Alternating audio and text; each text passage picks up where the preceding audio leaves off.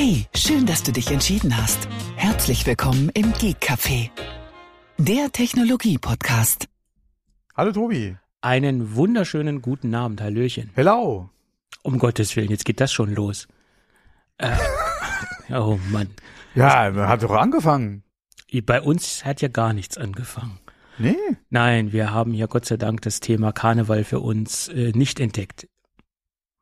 Nee, überhaupt nicht. Doch. In unserer Region ist das ganz, ganz selten. Also da das ist, ist kein Thema nichts. bei euch. Nein, es gibt da so einen so einen Ort, da wohnen so ein paar ähm, zugezogene Narren? Leute, zugezogene Leute aus dem Rheinland. Äh, da gibt es auch einen einen Karnevalsumzug am Montag. Das ist der Ort. Am Montag. Am Montag, okay. Rosenmontag. Unter Konkurrenz. Okay, schön. Ja, ja, und äh, da, da, da wird Karneval gefeiert, aber das ist so 30, 40 Kilometer entfernt von uns. Ah, das ist ein Katzensprung. Das kann man auch als Katzensprung deklarieren, ja. Dann Ob- kannst du doch auf den Umzug. Was, was soll ich da? Am Montag ist eh keiner am Arbeiten. Äh, ich schon. Ja, ich auch. Ich bin, Ich, Ich bin bin- ja raus aus den Metropolen Deutschlands. ich ja. bin selbst und ständig, ich arbeite immer. ja, also- okay, da kann man, also wie gesagt, also da kann man sich ja auch mal frei nehmen. Also Ach, ich jetzt nicht, äh, weil für ich bin, kein, ich bin ja kein Fassnachter, aber Für sowas nehme ich mir keine, kein frei, ja, um Gottes kann man sich besser aufheben, die Urlaubstage, ne? Ich muss immer mit mir selbst verhandeln, wenn es um Urlaubstage Mhm. geht. Und ich bin ein Oh. sehr strenger Oh. Chef. Ja. Mein, ja, meine Frau war ja die Woche wirklich übelst schwer erkältet. Also die hat es wirklich stark, erwi- also wirklich kräftig erwischt. Okay. Und ähm, war allerdings auch kein Corona, ähm, ja, Test gemacht etc. Aber die hatte wirklich übelst stark. Ja. Äh, Es wird jetzt langsam besser, dafür fängt es bei mir jetzt an. Mhm. Aber mein Gott, das bleibt ja auch nicht aus, ja. Ähm, Wir leben ja quasi, oder wir, wir, wir, wir, äh, wir, wir trennen uns ja nicht hier äh, irgendwo äh, 100 Prozent, ja. Ähm, von daher, ähm, das bleibt ja nicht aus, dass man sich da vielleicht was einfängt. Ähm, aber die, äh, da hatte ich auch gesagt, melde dich doch krank. Habe ich zu ihr gesagt und sie ist ja auch selbstständig und sie so, äh, Du, ja. naja, was will man machen? ne. Das ist jetzt auch die Jahreszeit, wo man sich schnell Genau. mal eine Erkältung einfangen kann. Und besser Erkältung als das böse C. das auch, wobei es ist ja nur eine Grippe. Ja, was heißt nur? Komm, lass, nur? das fassen wir mal gar nicht auf. Komm, auf. Ich, äh, du siehst ja auch an, an dem Sendungsdokument, dass sich das alles so ein bisschen geändert hat. Ja? Früher hatten wir ja so, zu, zu den Hochzeiten von Corona so, ja, hatten ja, wir ja, so eine genau. Überschrift, die so einen kleinen Corona-Block. So einen kleinen Corona-Block und ich habe es jetzt mal äh, zum Anlass genommen aufgrund der neuen Situation oder aufgrund der neuen Produktkategorie, dass ich das in äh, Neues von der Vision Pro umbenannt habe. Äh, ja, wobei wir, wir könnten so einen Houthi-Rebellen-Block einführen. Ach nee, komm, das, das ist, äh, die, die, das muss jetzt nicht sein. Wir wollen noch Frohsinn verbreiten in unserem un- Podcast. Ja, genau. Also unsere Container, also von der Firma, wo ich jetzt angestellt bin, unsere Container, äh, das ist momentan auch so eine kleine Abenteuerreise. Ich habe auch schon gesagt, wir müssen einen eigenen Sicherheitsdienst engagieren, ja. Ich ähm, kann ja nachher noch mal was über Logistik und Übersee äh, Geschichten erzählen bezüglich FedEx etc. pp. Das ist auch ein ganz lustiges Thema. Aber bevor wir in die heutige Sendung einsteigen und eine kleine Vorwarnung äh, vorab, es wird heute etwas monothematisch. Wir reden wahrscheinlich heute zu 99,9 Prozent über die Vision Pro. Ja, WhatsApp. WhatsApp, naja, du, wenn ich ins WhatsApp. WhatsApp und wenn ich ins Dokument reinschaue, dann sieht's danach aus. Ne? Du hättest ja, Ja, eingreifen können, wenn du noch ganz viele andere Themen reingebracht wa, hättest. wa, was soll ich denn bei, bei, wie gesagt, bei, was soll ich da doch bitte einfügen? Weiß ich nicht. Das Das, sind, das sind alleine schon vier Stunden. Sieht nur so lange aus. Das sind meine Alzheimer-Notizen, weil ich so viel dazu schreibe, weil ich auch so viel vergesse. nee, ähm, aber bevor wir in die heutige Sendung einsteigen, wie gesagt, die Erklärung heute wird ein bisschen monothematisch und ich glaube, äh, so dass wir nächste Woche wieder ein bisschen ausgewogener äh, unterwegs sind, was die Themen anbelangt. Aber heute bietet es sich an, nochmal ein wenig aus, ausgiebiger über das Thema zu sprechen. Irgendwann wird sich die Themenlage auch wieder beruhigen, oder? Gut, äh, zwei Nachträge zur letzten Sendung. Da haben wir doch ausführlich über die Stelle aus Ausschreibung der Deutschen Bahn gesprochen. Ach, äh, äh, ja. Mhm. Ja, ja, und da hat Grüß, ich hab's sich, wieder ganz vergessen, ja. da hat sich denn bei mir die Presseabteilung der Deutschen Bahn gemeldet. Oh, oh, oh. Äh, sch schöne Grüße übrigens, äh, sehr kompetent. Äh, zumindest haben sie das ausgestrahlt. Ob sie das wirklich sind, das weiß ich jetzt nicht. Ich versuche auch immer recht kompetent rüberzukommen, obwohl ich ja von meinem neuen Job noch nicht so einen Durchblick habe. Aber es funktioniert. Totale Selbstsicherheit bei kompletter Inkompetenz oder wie, wie So heißt ungefähr, es so ja, schön? genau. Ja, ja, okay. Das machen wir ja auch schon zwölf Jahre lang. Da kommen wir auf zwölf Jahre. Nee, schon länger, glaube ich. Ich, ich fühle mich so alt. Äh, ja, wir sind alt. Übrigens, wir nehmen heute die 615. Folge auf. Wir Ja, können es ja, ja genau. nochmal andeuten. Podcast Urgesteine ja, es der gibt deutschen Leute, Podcast-Szene. ja, kann man so sagen. Obwohl die Podcast-Szene ist so groß geworden, ich glaube, die meisten kennen uns gar nicht. Also, davon gehe ich mal aus. Au- Aus der Podcast-Szene Ah. zumindest. Hauptsache die Richtigen kennen uns. Du meinst die Sponsoren? Die auch. Die auch. Okay. Wobei Spaß. heute ohne, oder? Heute leider ohne, ja, ja. Genau. Man, man kann ja nicht immer. Wir nehmen ja auch nicht jeden. Das kommt noch dazu. Ja, ja. So sieht's aus. Aber wie gesagt, die, die Presseabteilung Genau, der, der Genau. Deutschen Bahn hat sich gemeldet und sie fanden das, sie fanden das ja ganz nett, dass wir über die Stellenausschreibung gesprochen haben und dass wir so viel, Und so viel Halbwissen verurteilt. Nee, wir äh, konnten ja, haben. wir konnten ja nur auf das zurückgreifen, was auch in der Stellenausschreibung gestanden hat. Mhm. Und das war auch alles richtig, was wir soweit erzählt haben, nur eine Ergänzung, die aber wiederum auch nicht in der Stellenausschreibung gestanden hat. Also somit kann man uns Mhm. im Prinzip gar keinen Vorwurf machen. Wir können ja nur das wiedergeben, was da auch steht. Es handelt sich nicht um Administration für neue Systeme, die kommen werden oder die in Planung sind, sondern es handelt sich ausschließlich um Bestandssysteme. Bedeutet für den ICE der ersten Generation Mhm. und für den ICE der zweiten Generation. Alles, was darüber hinaus ist, das wird auf andere Systeme äh, migriert oder ist bereits auf anderen Systemen unterwegs und ähm, Auf deine, welchen? Ja, 2000? tu nix mit Unix, nein, mit Linux. Ah, die, ah siehste, Ja, siehste, ja. lag ich gar nicht so falsch. Und das ist ein eigenentwickeltes System ab Mhm. äh, ICE der dritten Generation, beziehungsweise auch dann in der vierten Generation sind dann andere Systeme verbaut. Ganz genau wollte er sich da nicht zu äußern. Äh, wahrscheinlich wird er das so genau auch nicht wissen. Ähm, Ich hoffe nur, dass die entsprechend, was den Admin-Zugang betrifft, da ein bisschen besser abgesichert sind als manch anderes Linux. er hat dreimal betont, Kiosk-System, mit dem Ja. ich zu tun hatte. er hat dreimal betont, dass der Fokus auf Sicherheit liegt. Sehr gut. also, alle, alleine der Vorsatz ist schon mal schön, ja.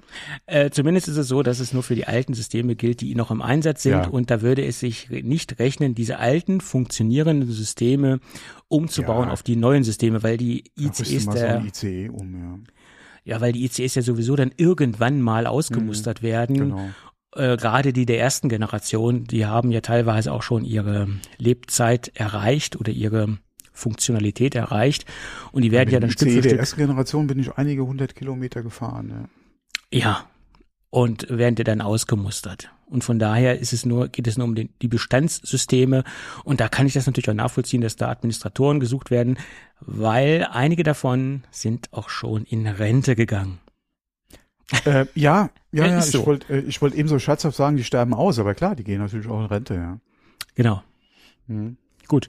Das nur so als Nachtrag. Und es, es wundert mich immer wieder, wer unseren Podcast alles so hört und äh, welche Kreise das zieht. Weil ich glaube, Nee, wir ist doch hatten, schön. Wir, naja, das ist wunderbar. Ich glaube, wir hatten auch diese, diesen Punkt gar nicht in den Shownotes ähm, notiert. Somit war das auch nicht suchtechnisch irgendwo. Oh, okay, Shownotes hast du ja schon seit langer Zeit über, oder seit, also lange, ja, doch, ja, doch, mittlerweile ist es schon, Ja. schon ein schön langer Zeitraum, wo du es übernommen hast, ja. Deswegen, äh, da wasche ich meine Hände in Unschuld. Ja, nee, kann sein, dass es ein Fehler von mir war oder dass, äh, keine Ahnung. Es kann auch sein, dass es äh, irgendjemanden da, dort Das ist- zugetragen worden ist und dass die dann reingehört haben. Ich, ich weiß es nicht, keine Ahnung. Das ist über, das ist Absicht, Tobi. Komm, das ist doch Absicht. Damit die Hörer auch mal hier noch so eine kleine Überraschung haben beim Hören. Wie meinst du das? Überraschung. Ja, mit Themen, die halt nicht Ach so, Shownotes nein. Ja, so. Wow. Wow, was, Nein. was machen die zwei denn da? Toll. Ja, Ah, toll. Thema, ja, Überraschung. Das ist wie mit dem Überraschungsei. Was mit Spiel, was mit Spaß und Schokolade oder wie war das? Ja, und, genau, und Spannung. Ja, Spannung. Ja, ich bin gespannt wie ein Einweggummi. Aber okay. Ähm, der Nicht zweite. Weg, sondern weg. Ja. Genau. Weg ist die Firma. Ähm, Das auch, ja. Übrigens immer noch.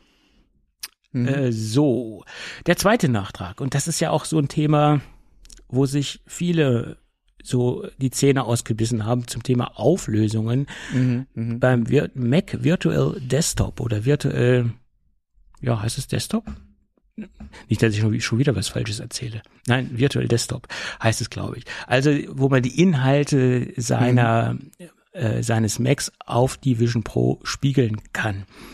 Da habe ich letzte Woche gesagt, das ist nur eine Auflösung von 2560 mal 1440.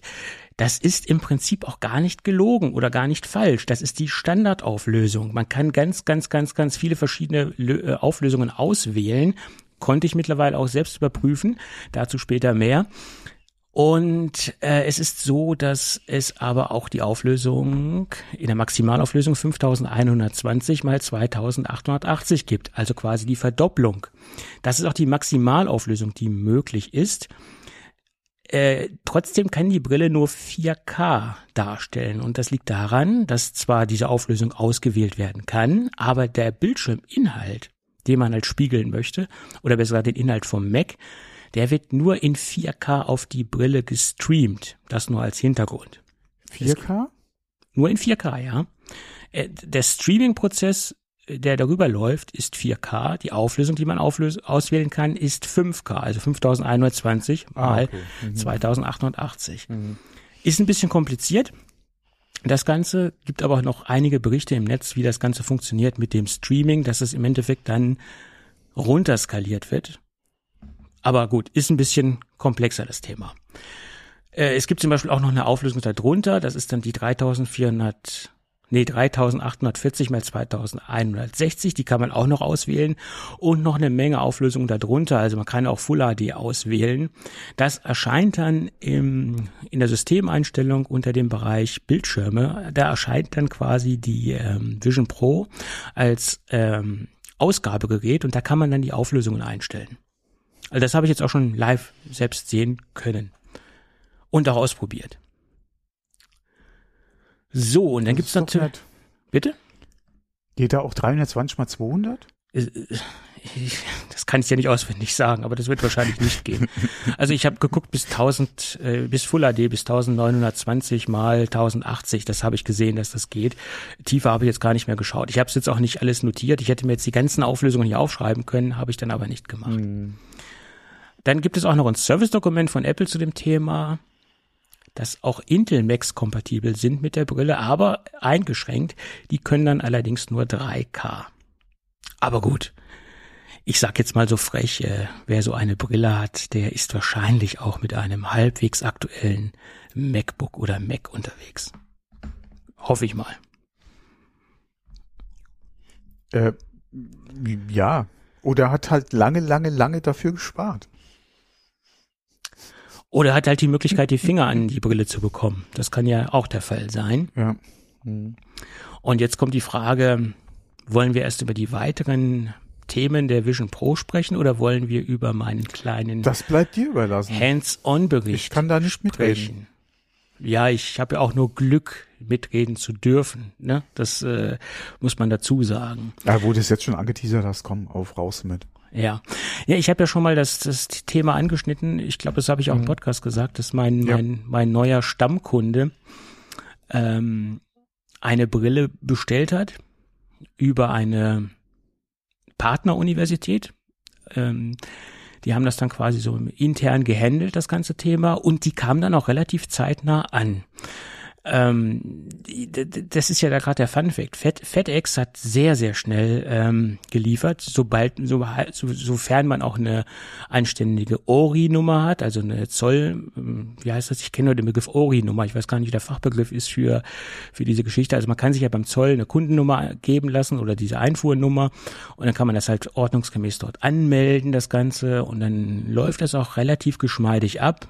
Man muss dann natürlich auch die Einfuhrsteuer äh, ähm, absetzen oder abführen etc., damit es auch seine, seine Wege läuft, weil diese Brille liegt ja nun weit über den Freibetrag. Selbst das Zubehör liegt teilweise schon über den Freibetrag. Ja gut, der Versand ging dann relativ schnell. Der hat dann zwei Tage gedauert, inklusive Zollabwicklung. Das ist super, weil FedEx macht das ja dementsprechend auch äh, automatisch in Anführungsstrichen, sobald man dann diese ORI-Nummer einträgt und man bezahlt dann quasi die Zollgebühren direkt an FedEx. FedEx geht dann in Vorleistung. Zumindest war das so bei dieser ganzen Uni-Geschichte. Zumindest hat mir das die Sekretärin so erzählt, die das Ganze bei der Poststelle äh, dann abgeholt hat. Der interne Versand von der Poststelle bis zu der Abteilung, der hat länger gedauert als die äh, als der Transport von den Staaten ähm, äh, zur Uni. Das ist nur mal so als kleiner Fun Fact. Aber gut, das ist eine ganz andere Geschichte. Und ich hatte dann halt das Vergnügen, die Ersteinrichtung vorzunehmen mit der Brille. Kleiner Wermutstropfen war halt, dass dieses Lichtsiegel, was ja vermessen werden muss nach, äh, beim, beim Kauf, das hat dann logischerweise derjenige gemacht, der in den Staaten die Brille gekauft hat. Das konnte ja keiner bei uns mehr durchführen, weil das dann ja auch dort über die Universität ähm, in der Partner bei der Partneruniversität eingekauft werden mu äh, musste das Ganze. Also gab es so ein paar kleine Inkompatibilitäten mit dem Lichtsiegel und somit ist wohl auch so die Erfahrung nicht so hundertprozentig lupenrein, als wenn ich jetzt diesen Kauf durchgeführt hätte mit diesem, mit diesem Scan vom Gesicht her.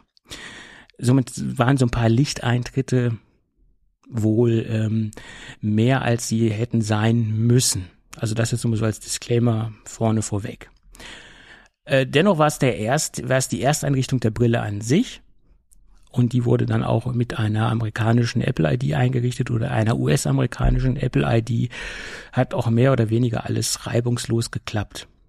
Und ähm, ich habe ja so gesagt, dieser Karton, der hätte, äh, ich habe ja in der letzten Sendung gesagt, der Karton ist, denke ich, optimal ausgewählt.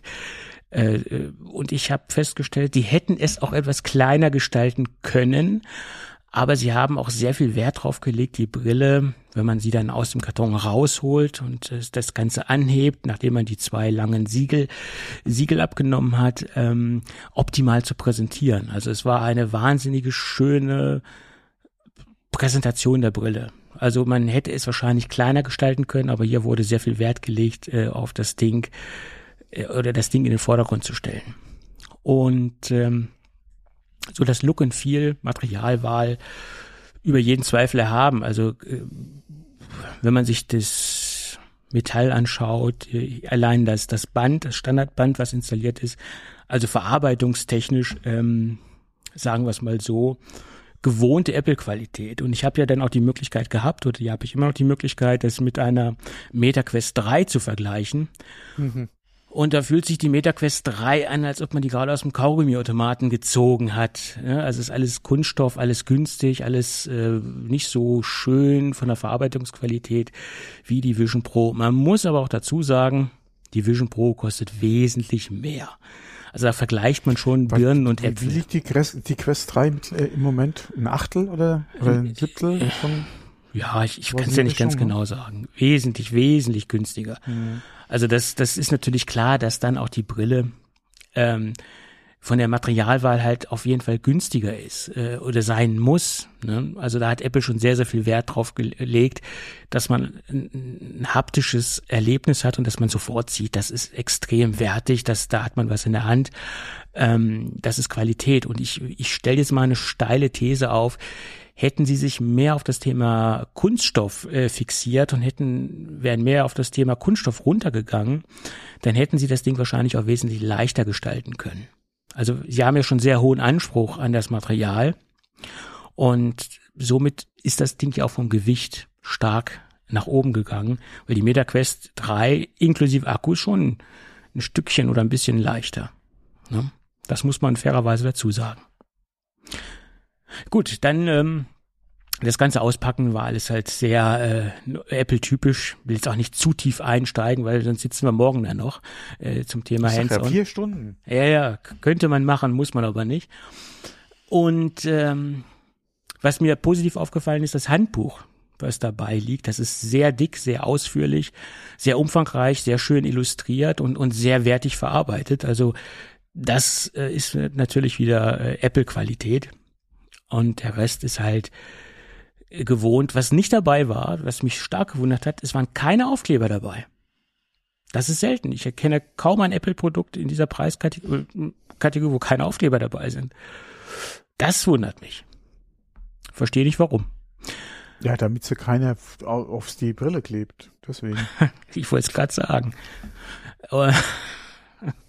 ja gut, und dann nach dem Auspacken halt die Inbetriebnahme und das, das Onboarding. Das kann man ja leider nicht abfilmen, das Onboarding. Man kann es halt selbst nur erleben und dieses Onboarding ist, ist derartig gut umgesetzt. Das Einscannen der Finger, ähm, das, das Erstellen der Persona, dann, wo man denn die Brille vors Gesicht hält, äh, etc. Das ist schon alles auf einem sehr, sehr hohen Niveau, wenn man das Ding das erste Mal einrichtet. Das ist schon alles äh, flüssig, gut erklärend. Äh, man wird an die Hand genommen und es ist wirklich ein, ein, ein wunderbarer Onboarding-Prozess. Also das, das ist schon, wie ich finde, ähm, ja, ähm, von jedem, der jetzt nicht tief im Thema ist oder der sehr wenig mit der Materie zu tun hat, sehr gut nachzuvollziehen und, und sehr gut durchzuführen. Also das ist, äh, da gab es null Probleme ähm, bei der ganzen Geschichte und funktioniert sehr gut. Erstaunlicherweise äh, ging das auch relativ zügig. Ich hatte gedacht, dieser Prozess dauert länger. Auch diese Scan-Versuche, die mussten jetzt nicht wiederholt werden.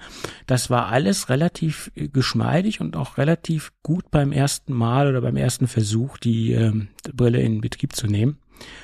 Und ähm, dann war man halt drin. Du, du musst mich hier bei Gelegenheit mal über Festheim mit der Brille anrufen. Das kann ich dann aber nur aus der Uni machen, weil ich darf sie nicht mit nach Hause nehmen. Nee, nee, ich sag ja bei Gelegenheit. Das könnte. Mich würde mal interessieren, wie deine, ähm, nennt, heißt das Persona?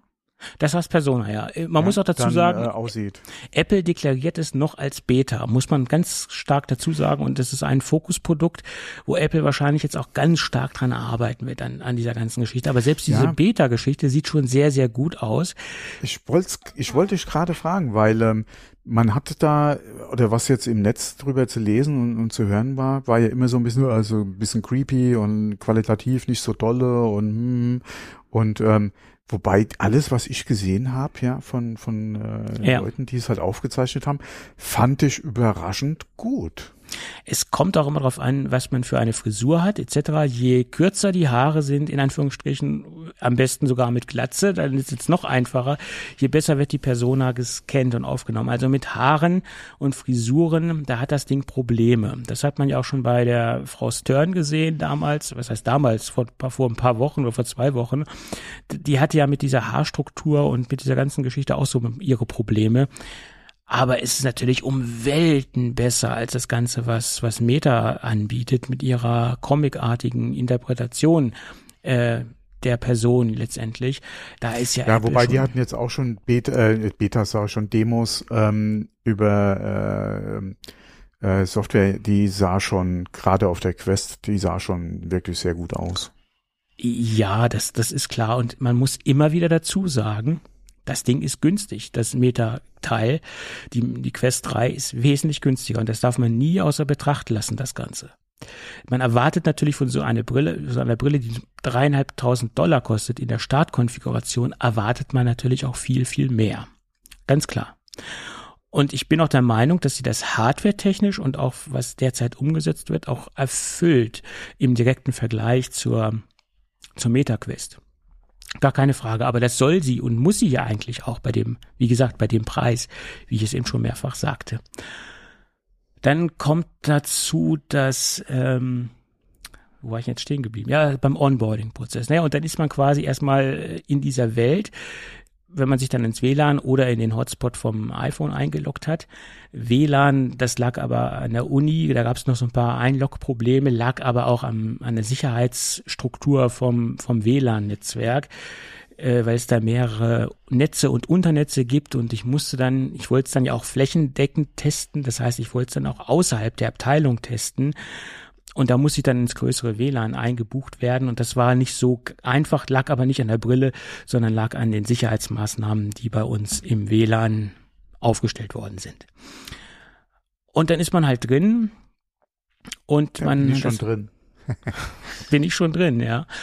Und man hatte erstmal die Möglichkeit, äh, ja an, am Drehrad, also an der digitalen Krone, die sie ja von der Apple Watch äh, geerbt hat, die Brille, äh, umzuschalten von Pass-Through zu, zu einer nicht äh, durchsehbaren Welt oder äh, also das standardmäßig ist glaube ich diese diese Wüste vorkonfiguriert, dass man halt die Außenwelt halt abkappt, dann ist man in so einer Wüstenwelt und kann sich durch diese vorinstallierten ähm, Apps durchklicken und äh, das habe ich dann natürlich zurückgedreht und wollte natürlich diese Pass-Through-Geschichte haben. Und das, das erste, was ich gemerkt habe, also man sieht es auf jeden Fall, dass es eine Pass-Through-Geschichte ist, weil es gab ja Reviews und es gab ja auch ähm, Leute, die darüber berichtet haben, ja, das, das sieht man nicht, äh, das merkt man gar nicht, man kann es gar nicht wahrnehmen, ob das jetzt Pass-Through ist oder ob das jetzt wirklich eins zu eins so ist, etc. Das ist nicht wahrnehmbar, doch man nimmt es wahr und man nimmt es je nach Umgebung, je nach Beleuchtung und je nach ähm, äh, ja, wie gesagt, je nach Umgebung nimmt man es stärker oder weniger stark wahr. Äh, es ist zwar schon sehr, sehr gut und kommt auch, ähm, wenn man, je länger man damit arbeitet, je ähm, ja, wie soll ich sagen, je weniger nimmt man es als unangenehm, äh, unangenehm ist jetzt auch schwer, naja, als unrealistisch wahr. Also je länger man im Game ist oder die Brille trägt, je mehr äh, nimmt man das als ganz normal wahr. Und auch das Arbeiten mit einer richtigen Tastatur oder zum Beispiel auch mit dem iPhone äh, funktioniert. Also dieses dieses Kombinieren von beiden Welten. Ich habe jetzt hier eine Tastatur also dran. Ich habe die auch gekoppelt gehabt, also eine, eine richtige ein richtiges Magic Keyboard und das Bearbeiten von Dokumenten oder von E-Mails oder von Notizen etc. Das hat auch alles hervorragend geklappt. Äh, das, das ist sehr, sehr beeindruckend. Wesentlich besser als mit dem virtuellen Keyboard. Das ist sehr gewöhnungsbedürftig. Da muss man sich an diese Eingabemethode muss man sich gewöhnen und das ist auch relativ ähm, relativ äh, gewöhnungsbedürftig. Also da braucht man schon länger als eine Stunde oder so, äh, dass man da halbwegs flüssige Eingaben hinbekommt. Finde ich. Ich hatte jetzt das Ding intensiv drei, dreieinhalb Stunden genutzt und zum Schluss wurde es dann immer besser, mit dieser, mit diesem virtuellen Keyboard klarzukommen, aber man hat die Geschwindigkeit eigentlich nur mit einem Hardware-Keyboard. Aber das Trotz dieser Pass-Through-Geschichte funktioniert das Arbeiten mit realen Gegenständen, wie zum Beispiel jetzt ein iPhone oder äh, auch ganz normal schreiben oder eine Notiz machen, also analog notieren oder so. Das geht alles äh, ohne Probleme und funktioniert hervorragend. Also das ist schon sehr, sehr beeindruckend. Und allein dieser Moment, du sitzt irgendwo, hast deine Umgebung, hast deine Fenster aufgemacht und kannst die Umgebung wahrnehmen und hast ringsrum deine, deine Fenster äh, positioniert.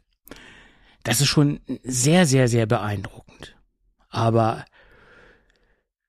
äh, mehr ist es eigentlich auch nicht. Es ist alles sehr beeindruckend, aber ich habe für mich persönlich jetzt nicht diese Killer-App gesehen, dass ich das Ding jetzt unbedingt haben will. Oder dass ich jetzt irgendwo was gesehen habe, ja, ich brauche das unbedingt. Es ist alles super beeindruckend, gerade wenn man einen direkten Vergleich hat zu einer MetaQuest. Aber ich finde jetzt nicht den, den, den Use Case. Und ich glaube auch, die Wahrnehmung, die ja haben viele andere auch gehabt.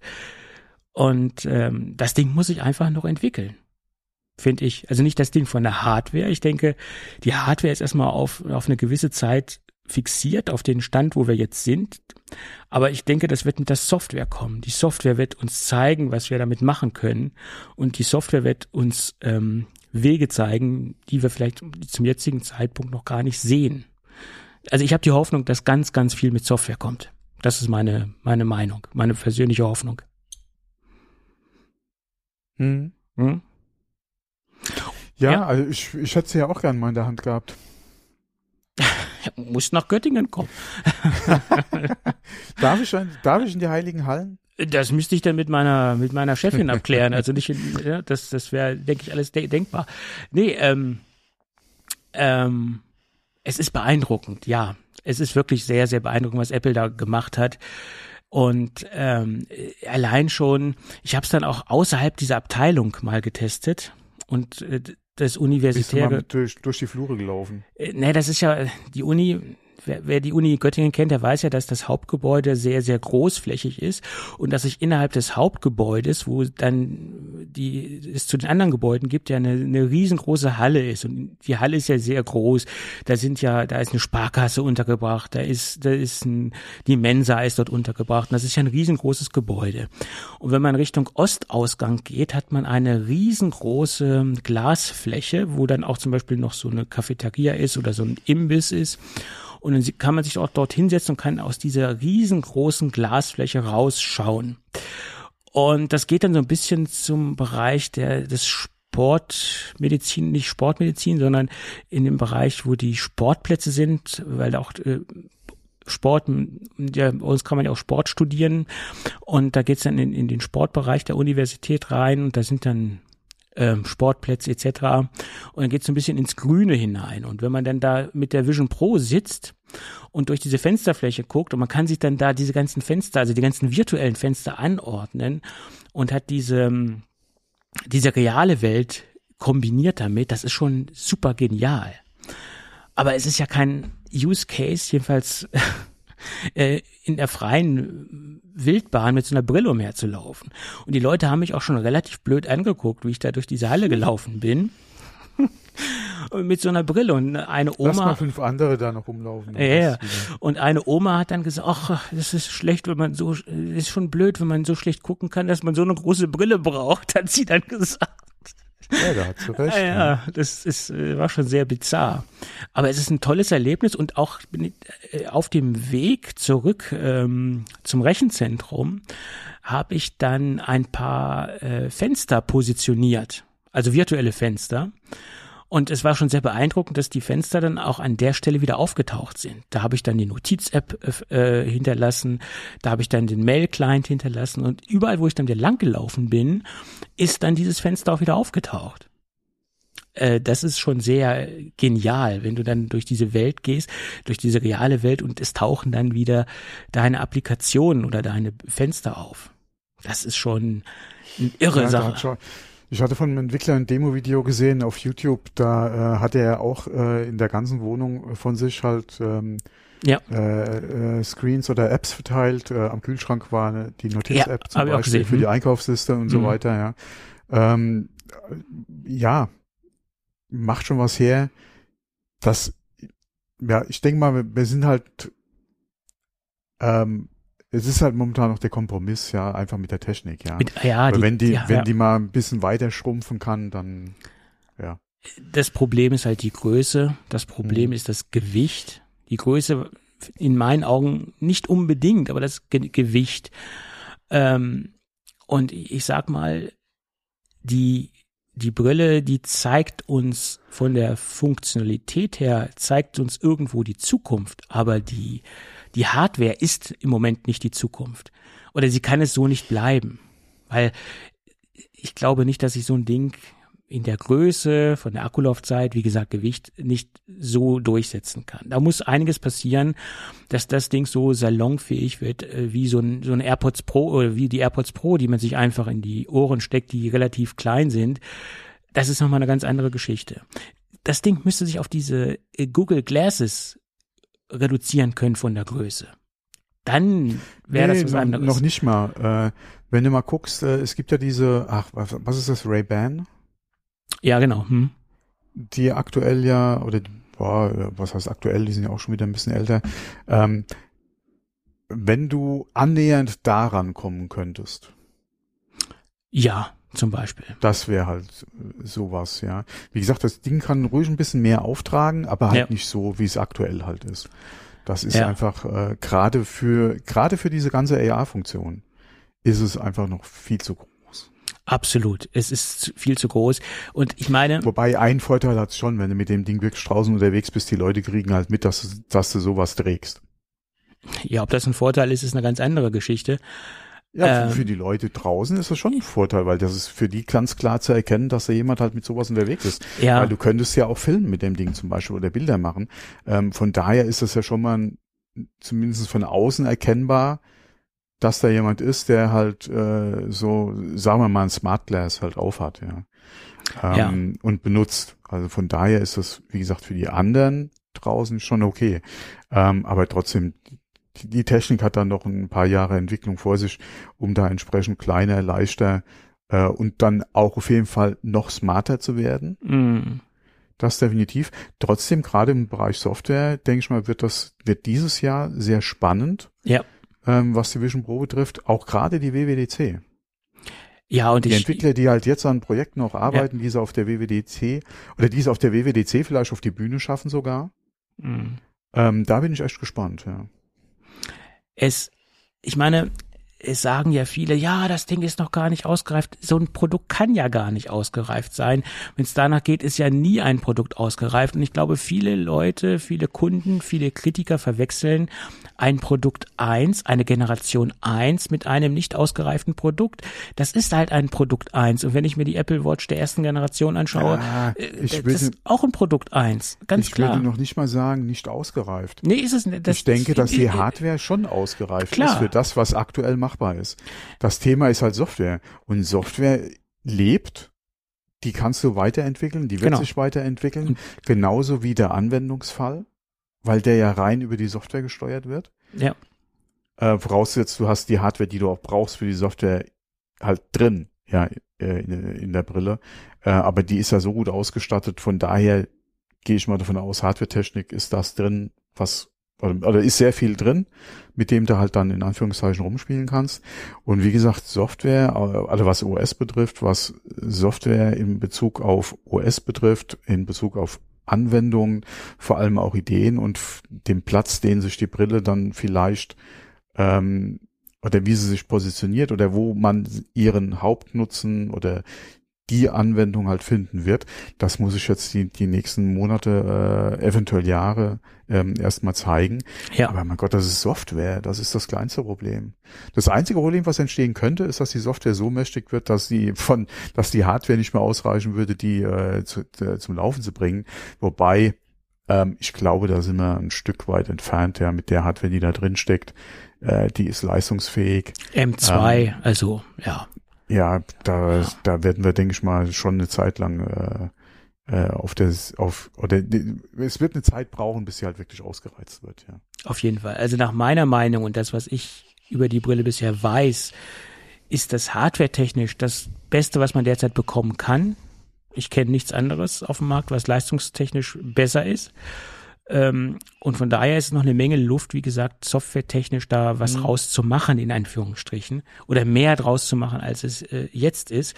Und es braucht halt ein wenig Geduld, äh, bis sich das Gerät am Markt findet, in ein, falls man auch vom, von, ja, es ist so ein bisschen, wie, wie ich schon immer sagte, wie die Apple Watch. Die musste sich auch erst finden und da, die musste auch ihren, ihren, ihren Anwendungsbereich finden. Und ich glaube, so ähnlich wird es auch mit der Vision Pro sein. Die Frage ist halt, schafft es Apple, den Preis nach unten zu drücken, ohne irgendwo groß an der Hardware zu schrauben? Also was ich zum Beispiel, was ich persönlich für völlig überflüssig halte, das ist aber wie gesagt mein Empfinden, ist das Display auf der Vorderseite. Das ist ein tolles Gimmick, aber auch in der Praxis sehe ich Äh, das nicht. streich als- mal toll. Es ist ein Gimmick. Ja. Äh, da könnte man, denke ich, erstens mal eine Menge Gewicht sparen. Zweitens auch äh, am Preis, am Preis was drehen. Wo man, denke ich, nichts einsparen sollte, ist zum Beispiel der Prozessor, die Leistung, da sollte man nach meiner Meinung nichts einsparen.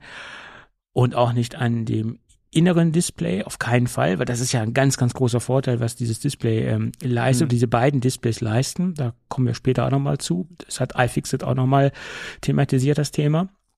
Also da sollte man nicht dran sparen, aber das Frontdisplay, das muss jetzt nicht unbedingt sein. Aber gut, das ist natürlich auch ein Punkt, wo sie sich zusätzlich noch zu der MetaQuest äh, abheben. Ganz klar. Ja, also es ist ein super interessantes Produkt. Ich persönlich habe da noch keinen Anwendungsfall gesehen, der mich, der, der mich jetzt so umhaut, dass ich das Ding unbedingt haben will. Entertainment ist super, Filme gucken ist super, äh, wahnsinnig toll, macht auch richtig Spaß, aber für diesen einen Use Case, der mich jetzt wirklich umhaut und der mich beeindruckt, auch in Kombination mit dem eingebauten Sound, wenn man jetzt keine AirPods Pro koppelt, der ist auch genial, der Sound, der dort wiedergegeben wird, wahnsinnig genial. Äh, aber dafür dreieinhalbtausend Euro auszugeben für diesen einen Use Case, der mich persönlich extrem interessieren würde, ja, da, dafür muss ich mein Geld zu hart verdienen, um das jetzt einfach mal so rausfeuern zu können. Ne? Das ist so. Mhm. Ja. Und ja, ich meine, wenn man sich anschaut, was manche Leute für andere Entertainment-Geschichten ausgeben, mag es für den einen oder anderen vielleicht der einzige Anwendungsfall sein, Entertainment äh, wenn da vielleicht spielemäßig noch mehr kommen würde, dass man noch zusätzlich zum Bereich äh, Streamingdienste, Disney Plus etc. auch noch ordentlich was im Gaming-Bereich macht, dann könnte das für den einen oder anderen als reines Entertainment-Gerät auch interessant sein. Für mich jetzt äh, nicht so schweifen wir mal ein bisschen ab, weil du noch gesagt hast, es wird so monodramatisch. Bringen wir vielleicht mal was anderes rein. Ja. Hast du das mitgekriegt mit dem, mit diesem audiophilen äh, Kollegen? War das in Japan oder wo war das? Der sich eine eigene Stromleitung ans Haus hat legen lassen, um sauberen Strom zu bekommen für seine, äh, für seine Anlage zu Hause? Für sein Equipment? Nee, habe ich nicht, nee. Ja, also wie gesagt, er, er, redet man mal von, was man nicht alles tut, ja, oder oder wie viel Geld man ausgibt, ja. um, äh, um sein Hobby irgendwie betreiben zu können. Ja. Wie gesagt, auch ein Audiophiler, der auch eine entsprechend vernünftige, ich sag mal vernünftige, in Anführungszeichen, ja. Ausstattung hat da und sehr viel Wert darauf legt, der hat sich da, äh, wie gesagt, vom, vom äh, vom Orts oder von, von dem Stromnetz bei sich äh, mhm. in der Straße unabhängig gemacht, indem er sich von der äh, Gesellschaft, von der Stromgesellschaft eine eigene Stromleitung hat legen lassen, mhm. damit er nicht äh, von den äh, eventuellen Schwankungen der Nachbarn halt irgendwie beeinflusst oder sein mhm. Hören oder Betreiben der, äh, der, der, des Equipments nicht beeinflusst wird von dem, was die Nachbarn halt in der Straße Klar, an Stromverbrauch okay. haben. Und ich so, wow, wow, wow, what the fuck, ey.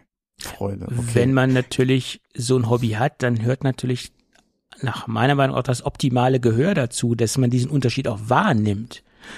Ja, ja vor allem die richtige Nadel, damit ja auch das Vinyl dann gut zum, zum äh, Das eine kann. kommt ja zum anderen. ne? Also das. Ich habe äh, nur gedacht, oh mein Gott, okay, kann man machen. Aber wenn er darin, Spaß macht. wenn er darin aufgeht und wenn das ja, seine, seine Leidenschaft ist, dann ist das okay. Ne? Definitiv. Ich wollte noch ein anderes Thema. Was hatten wir eben noch? Das war das mit dem und dem und das war Strom, Audio. Ähm, was war? Ich hatte noch was anderes. Äh, das das habe ich jetzt eigentlich schon wieder vergessen. Vielleicht fällt mir es später noch mal ein. Ja. Ganz kurz noch zum Thema Tragekomfort und äh, Band äh, zurückzukommen es ist schon sehr, sehr gut durchdacht, dass dieses äh, Standardband, was da drum ist, auch so breit äh, am Hinterkopf anliegt. Also dieses gestrickte, gewobene äh, Band, weil das ähm, balanciert oder verteilt das Gewicht doch sehr gut äh, auf den Hinterkopf. Und persönlich war es bei mir so, dass nach 60 Minuten das Ding so langsam anfing, sich bemerkbar zu machen. Und ich dann schon den Drang hatte, naja, man könnte es jetzt mal abnehmen und nach zwei Stunden durchgehender Benutzung wurde es mir dann zu viel. Also nach zwei Stunden war ich dann bedient und musste das Ding abnehmen. Aber da ist ja, ja jeder anders aufgestellt. Ne? Ja, wobei die Empfehlung in dem Bereich ist ja schon, du sollst normalerweise alle, alle 60 Minuten eine Viertelstunde Pause einlegen.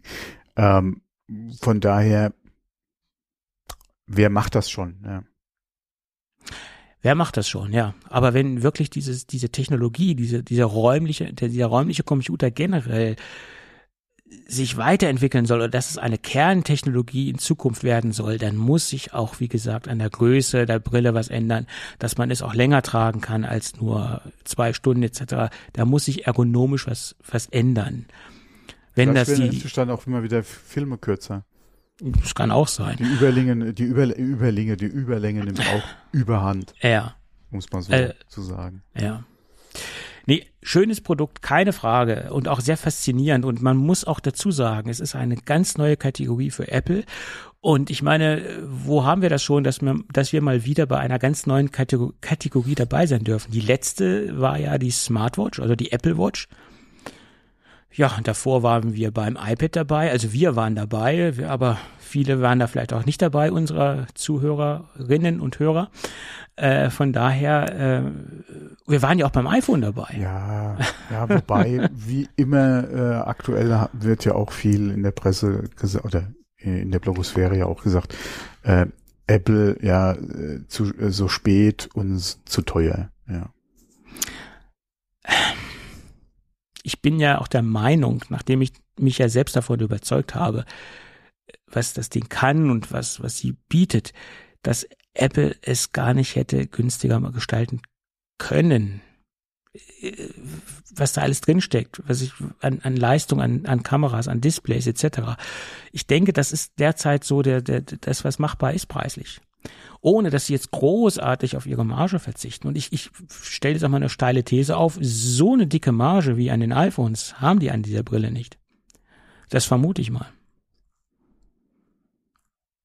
Möglich, ist, ja. Hm. ja. Das ist, kann jetzt, das ist Halbwissen oder Spekulation von mir, aber dass die da so dicke Margen haben, wie bei einer eingeführten, oh.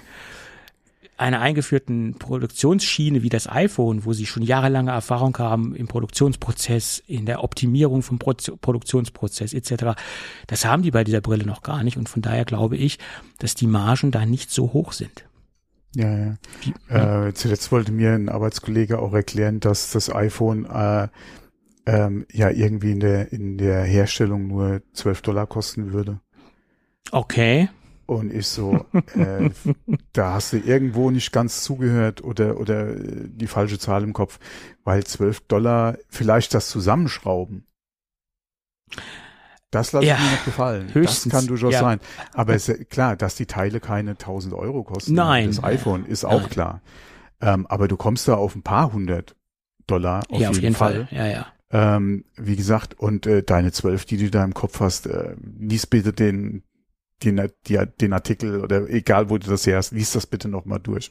Also klar, äh, wie gesagt, ich, ich sag auch, ja, äh, das, das, das sind keine 1000 Euro, ja. Ja, und Aber ich meine, es gibt ja auch immer diese, auch keine 12, ja. diese sehr reißerischen Themen, wenn sie da auch für, von ein paar hundert Dollar ausgehen, die sind ja auch relativ gering, aber das sind dann die reinen Komponentenpreise. Da hat man dann keine, da hat man keinen Zusammenbau, keine Entwicklungskosten drin, ja, äh, keine das, Verpackungskosten, genau. also keine Logistikkosten eingerechnet, gar nichts. Ja, äh, vor allem, du weißt ja auch nie, wie schwanken die Preise, beziehungsweise wo zahlt Apple eventuell 10 Cent mehr als marktüblich ist, weil sie halt darüber sich die Versorgungssicherheit halt einkaufen.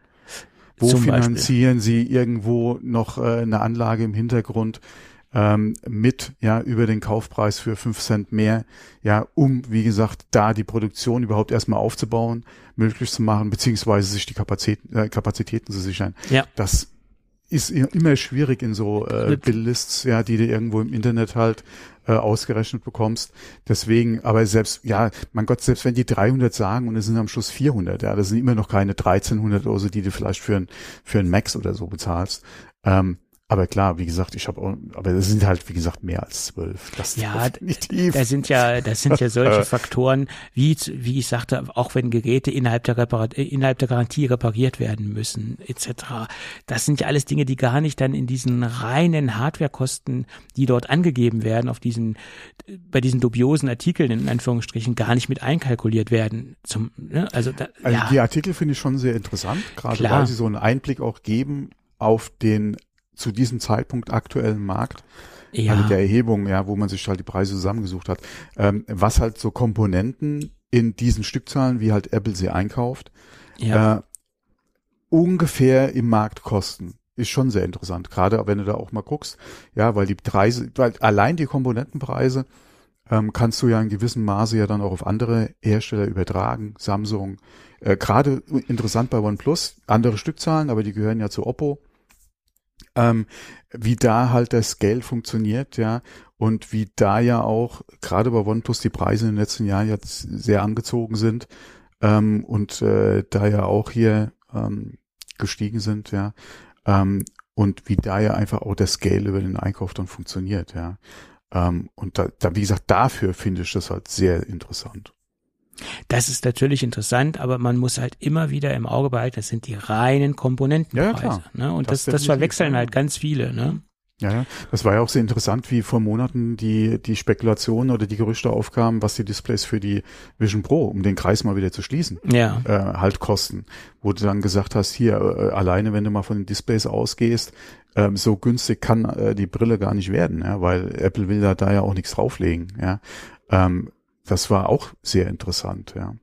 Auf jeden Fall. Ja, also, wie gesagt, ähm, und, und zum Thema Akku, der dabei ist, das auch nochmal so ganz Mhm. kurz, das ist ein richtig schweres Ding. Äh, 353 Gramm haben wir ja schon erwähnt, dass das nicht leicht ist. Ähm, also da, den habe ich mir leichter vorgestellt. In Realität wirkt er deutlich ähm, schwerer.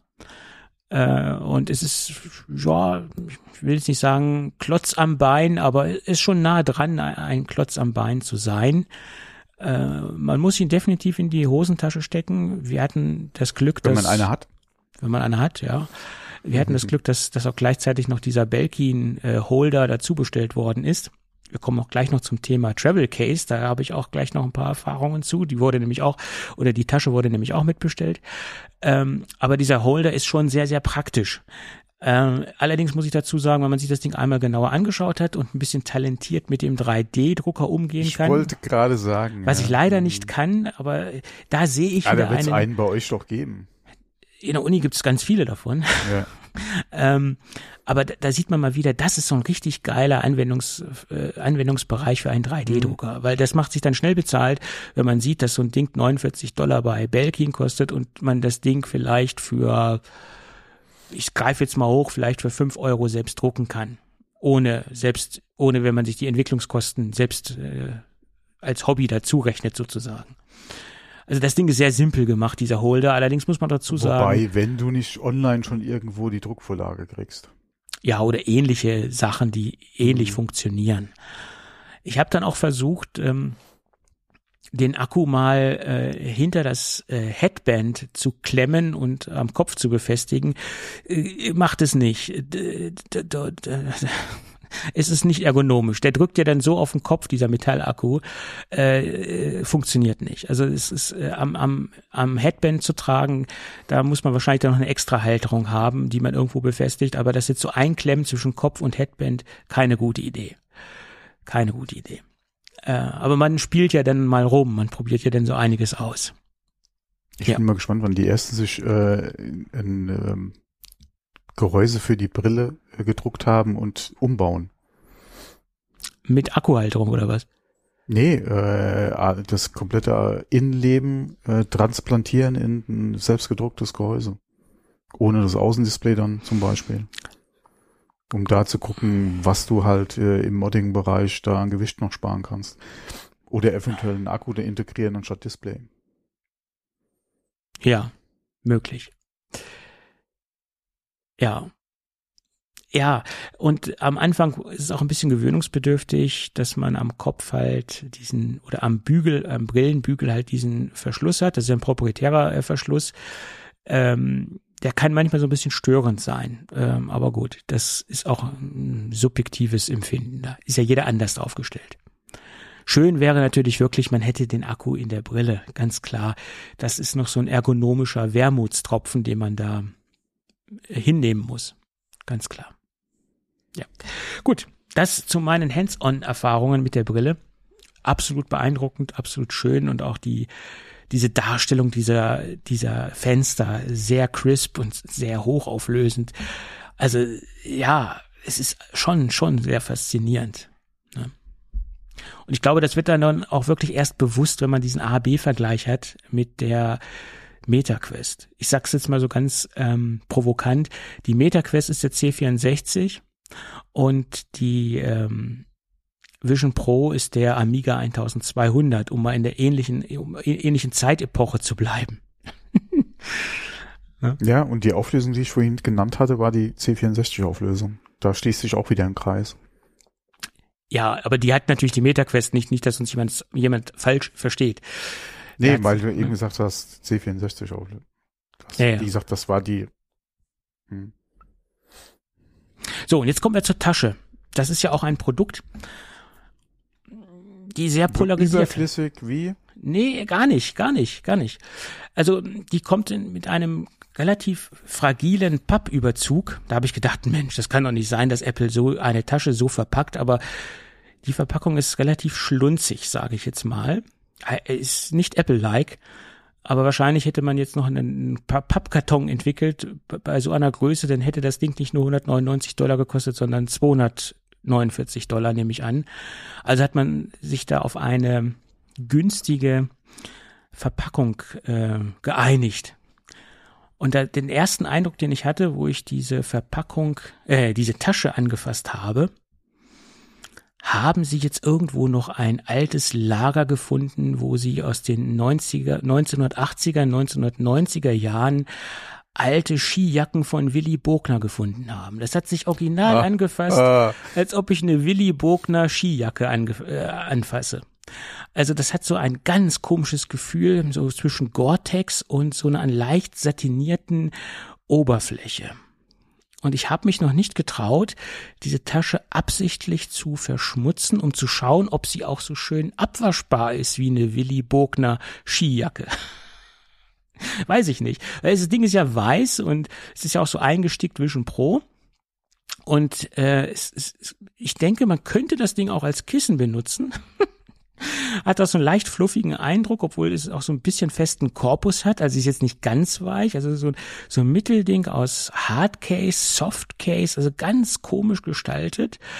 Äh, bietet natürlich auch einen gewissen Schutz, keine Frage. Und wenn man sich das Ding äh, aufmacht und aufklappt, hat man auch so eine Verstellungsmöglichkeit, dass man auch diesen Bügel oder diese die Brille optimal positionieren kann im Inneren.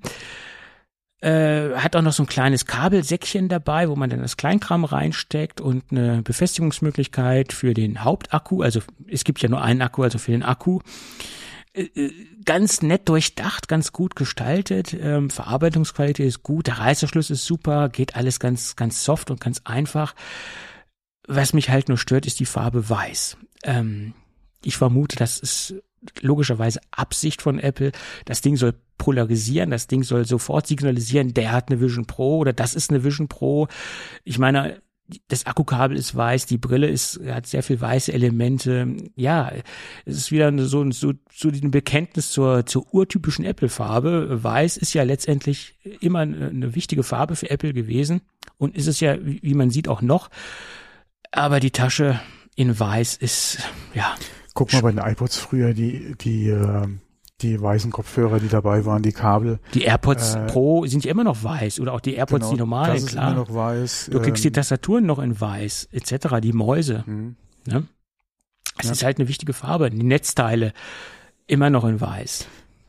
Eine Zeit lang sind Leute mit den äh, weißen äh, kabelgebundenen Kopf oder äh, ne, Earpods rumgerannt und hatten da was ganz anderes dran in der Tasche, ja.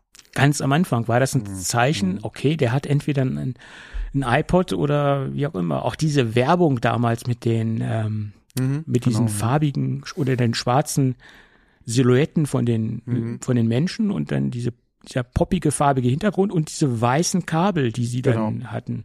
Ganz klar. Aber ob das jetzt eine weiße Tasche sein muss, das ist nochmal eine ganz andere Geschichte. Wie gesagt, ich möchte sie nicht absichtlich verdrecken, ähm, um zu testen, ob sie leicht rein, zu reinigen ist, die Tasche, aber wie gesagt, fühlt sich an, als ob sie alte, als ob sie ein Lager gefunden haben von alten Willy Bogner Klamotten. Wer weiß. Upcycling ist ja modern. Gut. Dann lass uns doch mal mit dem Hands-on-Bericht abschließen und lass uns noch zu anderen kleinen Vision Pro Themen kommen. Ach so, ich habe gedacht, wir wären schon am Ende. Am Ende bin ich mit dem Hands-on, ja. wie, wie viel haben wir denn überhaupt auf unserer Oh, schon wir gleich, ein paar Minuten haben wir noch. gleich eine Stunde. Ja, äh, wir haben noch fassen wir es auch kurz zusammen.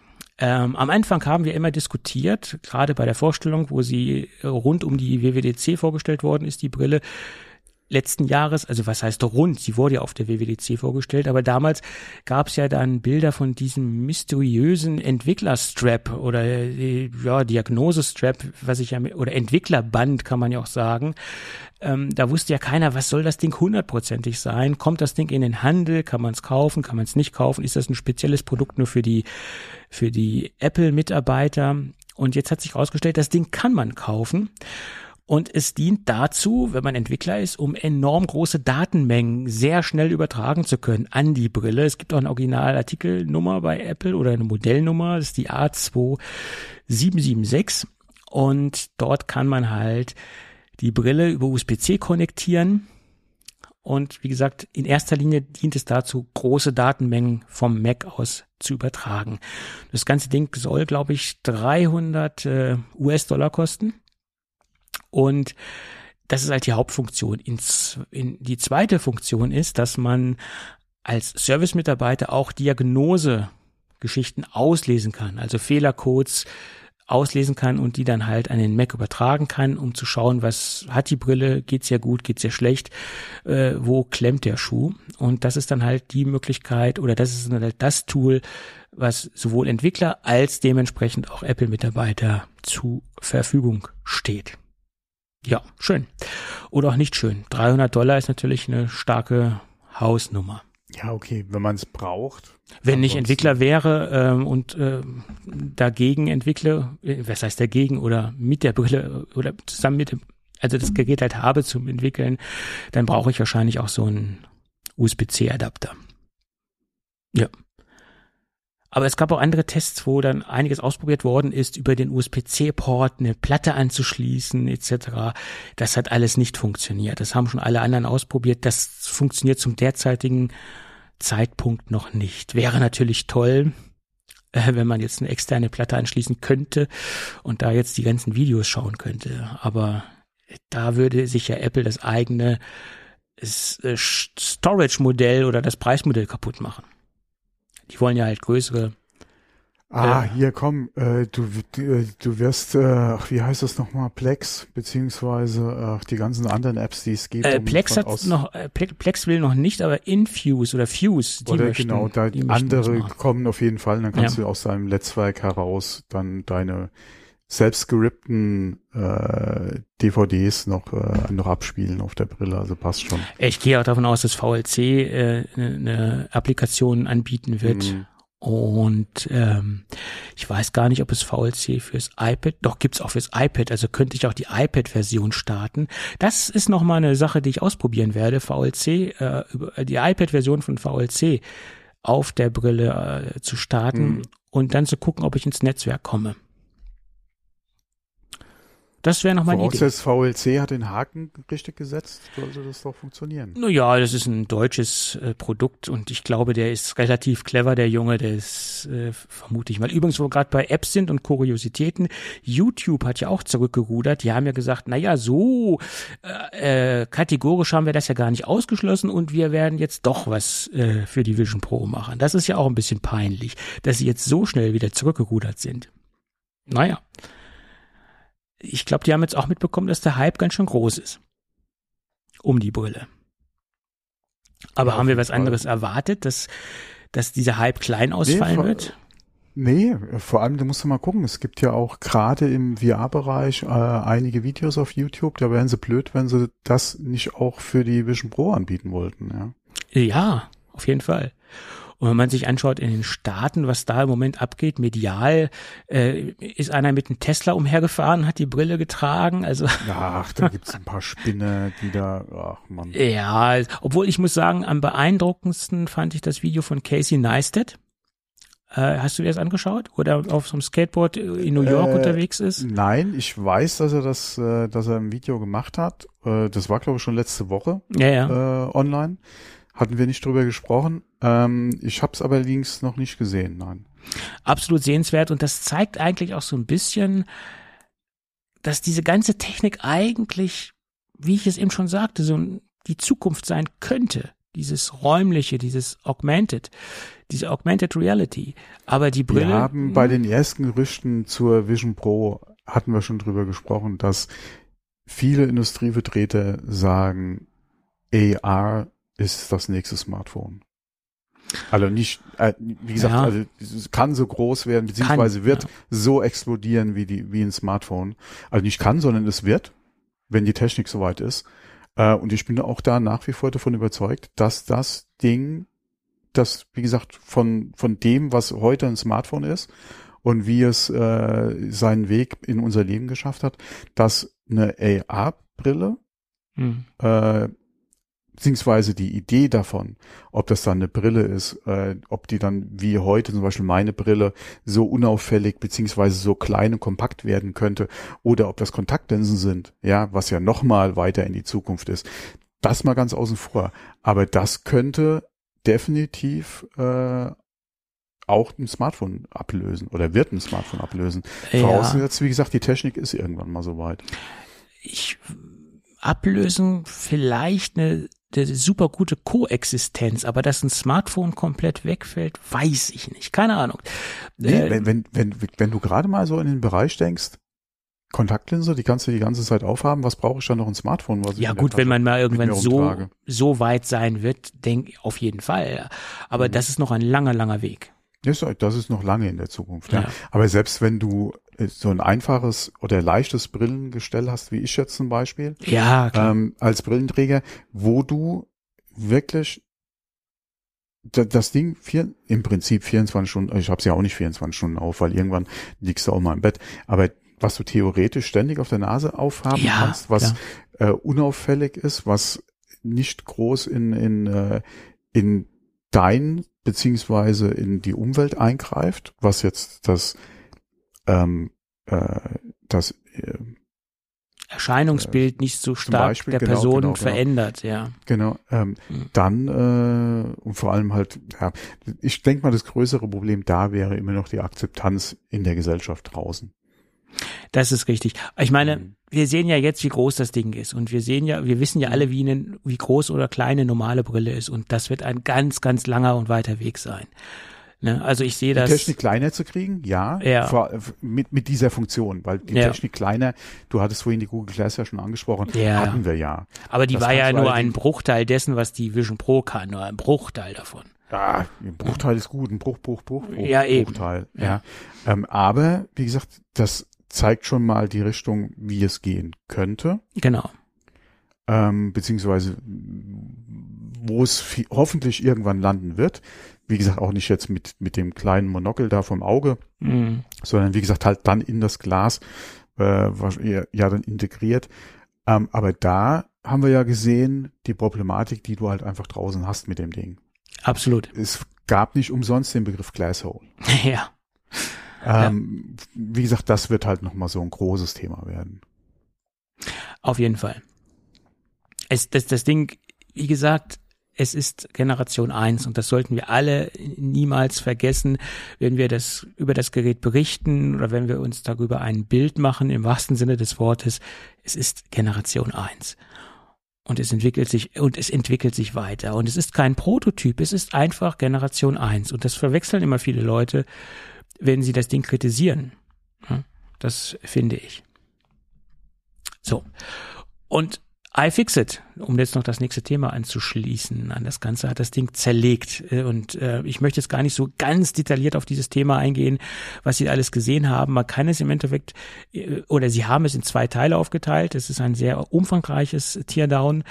Ähm, das erste hat sich mehr oder weniger grundsätzlich um die Hardware gedreht. Da haben sie gezeigt, wie ästhetisch auch diese Brille von innen aussieht, wie viel Wert darauf gelegt wird, dass auch die Brille schön aussieht, wenn man sie auseinander nimmt. Das hat ja Apple schon immer gerne gemacht, ähm, ästhetische, schöne Produkte zu gestalten, auch wenn sie offen sind.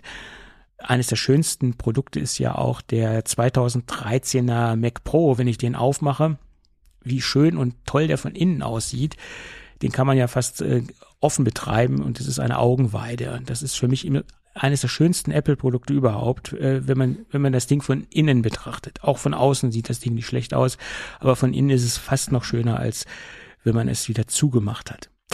Und wie gesagt, das Ding sieht auch sehr schick aus, die Vision Pro. Äh, da haben sie wirklich sehr sehr viel Ästhetik äh, gezeigt. Ähm, auch wenn die meisten Leute hoffentlich das Ding niemals von innen sehen werden äh, weit über 4000 Schrauben stecken da drin und ähm, extrem hochwertige Materialien, da habe ich ja auch schon drüber oder haben wir auch schon drüber gesprochen. Allerdings haben sie auch sehr viel dafür getan, dass man es mit normalen Mitteln nicht öffnen kann. Das Ding ist verklebt, äh, so gut wie sie es können. Also die haben da wirklich sehr viel Kleber reingemacht und es ist teilweise nicht möglich, es so zu öffnen, dass man Dinge nicht zerstört. Also da kann doch einiges zu Bruch gehen. Und das ist auch wieder der, der, der, Kritikpunkt. Es ist zwar sehr modular aufgebaut und im Prinzip wäre es auch einfach zu reparieren, aber es ist halt extrem schwer ähm, zu öffnen und sehr stark verklebt und das macht es äh, äh, einem schwer, das Ding halt zu reparieren. Das ist halt ein großer Kritikpunkt, also eine extrem schlechte Reparierfähigkeit. Ich habe allerdings auch nichts anderes erwartet. Das Frontdisplay, also das, was man am vorne sieht, wo übrigens auch eine Schutzklappe oder eine, ein Schutzmechanismus mitgeliefert wird von Apple. Das ist zwar sehr, sehr widerstandsfähig. Also ich habe auch einige Videos gesehen, wo einer absichtlich vor die Wand gelaufen ist. Hast du das, hast du das auch mitbekommen? Nee, ich habe äh, nur mitbekommen von dem Taubtest. Äh, äh, ja, genau. Das war aber auch so, der, allein der Drop-Test war auch schon sehr, sehr hoch. Also man musste es von einer sehr großen Höhe fallen lassen, damit überhaupt was passiert ist am, am, am Display. Das ist darauf zurückzuführen, dass sehr, sehr viel Kunststoff mitverarbeitet worden ist in der Brille oder im Display oder in dem Glas vorne. Das hat den einen Nachteil, dass es da sehr, sehr kratzempfindlich ist. Der andere Vorteil ist, es dauert sehr lange, bis das Ding überhaupt zerspringt. Also extrem kratzempfindlich, weil ein sehr hoher Kunststoffanteil verbaut worden ist oder äh, in dieser Mischung mit drin ist. Allerdings, wie gesagt, der Vorteil, es springt auch sehr, sehr langsam oder bis es komplett kaputt geht, braucht es schon sehr viel Gewalt. So. Und heute kam, oder vor ein paar Tagen, oder vor zwei Tagen kam der zweite Test raus vom Teardown, oder die, der zweite Teil vom Teardown, und da hat man halt äh, das Augenmerk auf die Pixeldichte gelegt der zwei Displays. Und da hat man halt festgestellt, dass das eine extrem hohe Pixeldichte ist. Und sie haben auch angeführt, ähm, dass es im Vergleich zum iPhone 15 Pro Max Display um Faktor 170 mal mehr Pixel auf die gleiche Fläche unterbringt. Ich habe jetzt die Zahlen jetzt nicht ganz präsent, aber eine extrem hohe Pixeldichte hat und dadurch natürlich auch die Komponentenpreise extrem hoch sind äh, und äh, das natürlich auch den Gesamtpreis erklärt, gerade bei diesen Displays zum Beispiel. Und das ist ja auch ein Punkt, den ich selbst feststellen konnte. Dieses, dieses Bild oder diese Fenster, die dargestellt werden, die sind extrem, extrem crispy. Also das, das sieht man schon, dass da extrem hochauflösende Displays verbaut worden sind. Ja, und dann hat man noch festgestellt, dass der Akku extrem gut verkapselt ist äh, und da sehr viel Wert auf Sicherheit gelegt worden ist, dass das Ding jetzt nicht irgendwie ähm, anfangen kann zu brennen etc. Es sind auch Temperatur, Temperatursensoren verbaut und so weiter und so fort. Ich glaube, das ist auch ganz gut so, weil gerade so der Akku, den man ja immer am Körper trägt, der auch vielleicht mal runterfallen könnte, ähm, und wir wissen ja alle, wenn Akkuzellen irgendwo hinfallen, kaputt gehen, aufklatschen, dann kann es sein, dass sie sich entzünden, dass sie heiß werden etc., je nachdem, wie die Zellen im Inneren beschädigt sind vom Sturz. Und wie gesagt, beim Akku hat man sehr, sehr viel Wert drauf gelegt, dass er sehr gut gekapselt ist. Und das erklärt wahrscheinlich auch die, das hohe Gewicht von über 350 Gramm. Ja, das jetzt mal im Kürze zu dem ähm, Teardown. Jetzt mal ganz kurz runtergebrochen. Und der zweite Punkt, der mich sehr, sehr erschüttert hat. Es gibt ein Support-Dokument von Apple, was darauf hinweist, dass es keine Wo ist-Funktion beinhaltet oder dass die Brille keine Wo ist-Funktion beinhaltet. Sprich, es ist nichts in irgendeiner Form verbaut, was auf eine AirTag-Funktionalität hinweist. Und das finde ich doch schon sehr traurig. Äh, bei einer Brille, die dreieinhalbtausend Dollar in der Startkonfiguration kostet, dass man keine Wo ist-Funktion implementiert hat. Komisch. Ich wollte sagen, wer wird dann die irgendwo liegen lassen? Äh, ja. Andererseits, andere haben in Taxis schon größere Geldsummen vergessen, also von daher. Du kannst dein Laptop äh, auffinden, du kannst deine Apple Watch, äh, du kannst ja, ja allen dann möglichen. klebst du halt ein AirTag dran, mein Gott. Ja, noch mehr Gewicht. Wie sieht's denn aus? Was wiegt denn bitte ein AirTag? weiß ich nicht, ein paar Gramm, 20 äh, Gramm ja, oder was, also, ich weiß es nicht, keine Ahnung, aber das hätte man noch. Kannst du, die kannst du dir vorne aufs Display kleben, machst noch so zwei schwarze Punkte drauf und hast du da Fake Eyes, passt doch. Smileys, also, ja, ja, ja, naja, okay. Gut, fand ich nur sehr merkwürdig, ähm, dass das nicht dabei ist. Naja, gut. Die zweite Sache, die die äh, einige Nutzer doch sehr stark irritiert hat und in größere, zu größeren, in größere Probleme bringen kann, speziell wenn man nicht äh, in Amerika wohnt und das Ding jetzt äh, sich äh, importiert hat, dann könnte das ein größeres Problem werden, äh, nämlich das, Rückset das Zurücksetzen vom PIN, äh, was ja eine alternative Sicherheitsfunktion ist zur Optic-ID. Ähm, das funktioniert derzeit noch nicht. Das heißt, man muss in den Apple Store gehen, wenn man die den PIN zurücksetzen möchte, wenn man sich nicht mehr an den PIN erinnern kann, etc. pp. Wenn man sich quasi ins Ausgesetzt hat, dann muss man in den Apple Store gehen, weil nur dort kann der PIN zurückgesetzt werden. Allerdings Gott sei Dank gibt es äh, eine gute Nachricht.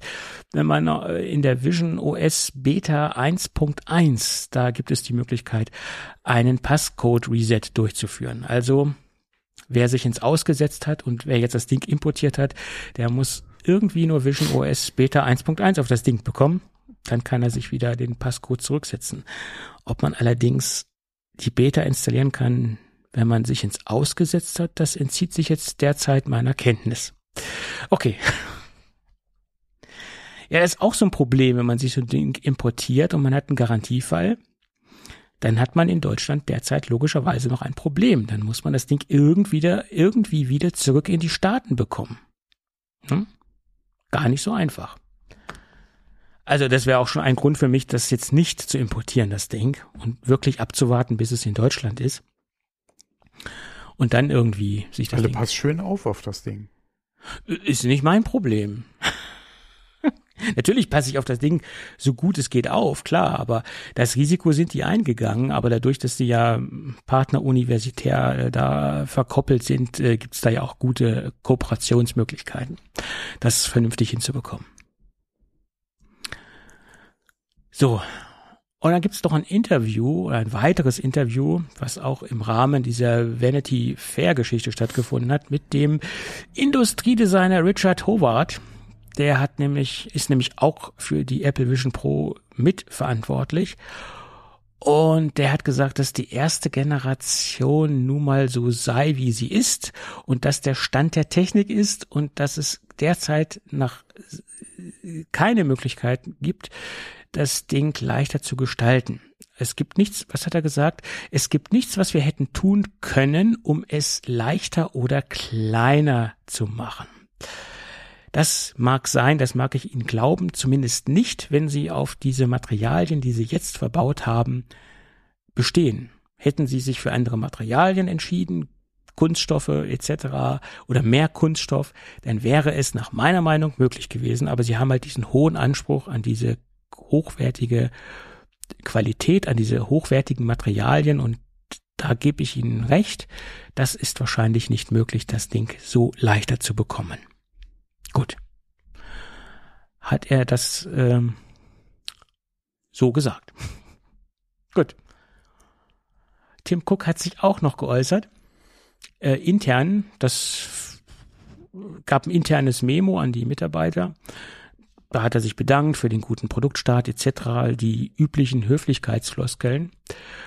Und da gab es so ein paar kleine Zitate. Wir haben nicht jeden Tag einen Moment wie diesen. Gut, das äh, mag sein. Und dann hat er im, im, weiteren Fließtext oder im weiteren Text irgendwo auch mehr oder weniger Analogien gezogen ähm, zu dem Mac, zu dem iPhone und hat ähm, die Vision Pro als genauso bedeutend dargestellt. Und das fand ich schon eine sehr gewagte These. Er hat es zwar jetzt nicht so konkret auf den Punkt gebracht, aber wenn man sich diesen gesamten Text durchliest, hat er es schon damit zum Ausdruck bringen wollen, dass die Vision Pro mehr oder weniger äh, für ihn gleichbedeutend ist mit dem Mac und mit dem iPhone etc. Also mit dem Mac kann ich kann, ich kann mich dieser These zum jetzigen Zeitpunkt nicht anschließen. Da hat er nach meiner Meinung ein wenig hochgegriffen. Ist meine Meinung dazu. Hm. Meinst du? Das iPhone ist schon Wie, ich, ich weiß es nicht. Ich, ich, das iPhone da können wir natürlich auf die ganze Historie seit 2007 zurückblicken und wir wissen, was das iPhone verändert hat und was es für die Gesellschaft bedeutet. Aber wir können doch noch gar nicht einschätzen, was die Vision Pro für die Gesellschaft bedeuten wird, wie sie angenommen wird oder wie generell diese Sache angenommen wird. Also deswegen ist es schon eine sehr steile These. Man kann hoffen, dass es so passieren wird und dass es so kommen wird, aber kann man das wirklich jetzt schon einschätzen? Weiß ich nicht. Nee, ich weiß es nicht. Ich will dem lieben Tim Cook jetzt nicht widersprechen, um Gottes Willen, wer bin ich? Aber ähm, ich schließe mich dieser These jetzt nicht an. Hm? Okay. Okay. Hast du keine These zu? Ja, wie gesagt, die wird noch ziemlich steil gehen. Ja, aber so bedeutend wie das iPhone, ob man das wirklich ja, jetzt ja. schon einschätzen kann? Wie, wie gesagt, der sieht ja die Vision Pro nicht nur als das Modell, was du jetzt hast. Das sehe ich auch nicht so. Der klar. Vision Pro. Wie gesagt, Nein. das Ding definitiv, also ich bin Nein. fest davon überzeugt, das wird, das wird größer. Das, das, das hat das, das ist doch, das hat nicht nur das Potenzial, sondern das Ding, wie gesagt, die ganze Idee von AR und wie sie sich ja. die nächsten Jahre entwickelt wird, wird das äh, Smartphone überholen, definitiv. Ja, ich meine, Bin ich überzeugt von er war ja schon immer Fan von AR und hat das ja schon immer mehr oder weniger äh, vor, vor Jahren schon immer wieder angesprochen, das Thema. Das ist natürlich auch klar. Er wusste ja auch schon zu dem Zeitpunkt, dass die Brille äh, in der Entwicklung ist und er hat schon Prototypen gesehen und er, ja. er wusste ja auch schon, was in den Schubladen liegt oder was bei den, in den Entwicklungslaboren rumliegt. Ganz klar. Und das äh, ist ja nun auch eine langfristige Strategie, die Apple ja schon vor langer Zeit eingeschlagen hat. Der Richard Howard hat ja gesagt, das sind sieben Jahre. Der hat ja auch mal, eine, der hat jetzt in dem Interview auch eine konkrete Zahl genannt, was mich auch so ein bisschen gewundert hat. Und äh, was mich auch gewundert hat, dass es nur sieben Jahre sind. Ich gehe eigentlich davon aus, dass diese Vision oder diese Idee schon viel länger bei Apple ähm, im, im Umlauf ist. Sieben Jahre ist für das, was, was jetzt dabei rausgekommen ist, eigentlich keine lange Zeit. Finde ich jetzt. Also wenn das wirklich nur sieben Jahre gedauert hat, dann ist das äh, be beachtlich. Also das sage ich jetzt nach, den, nach der Hands-on-Geschichte. Vorher konnte ich das jetzt so nicht einschätzen, aber ich finde schon, nach, nach dieser Erfahrung, die ich mit dem Ding machen konnte, dass das sieben Jahre gar nicht lang ist. Das sind eine Ewigkeit in der Tech-Welt. Ja, aber vielleicht muss man es gesehen haben, um das zu sagen. Und das ist auch noch so ein Ding. Man muss es gesehen haben, um das zu sagen. Das hat Tim Cook nämlich auch im internen Memo von sich gegeben. Es ist eine Technologie, die man sehen und durch, durch die man hindurch sehen muss. Und das ist eine Aussage, die ich absolut unterstreiche. Vor dieser ganzen Geschichte, wo ich das Ding nicht aufhatte, wo ich mich mit dem Ding nicht auseinandersetzen konnte, da habe ich gesagt, okay, ist super interessant, super toll aber man muss es erlebt haben. Also, um das jetzt mal bildlich auszudrücken, äh, vor der ganzen Sache stand ich auf den, auf den Trittbrettern vom Hype-Train und nach dieser Hands-on-Geschichte bin ich vollkommen in diesen Hype-Train eingestiegen. Weil das Ding muss man gesehen haben. Es ist, oder erlebt haben. Um es zu verstehen oder zu erleben, begreifen, wie auch immer. Das stimmt.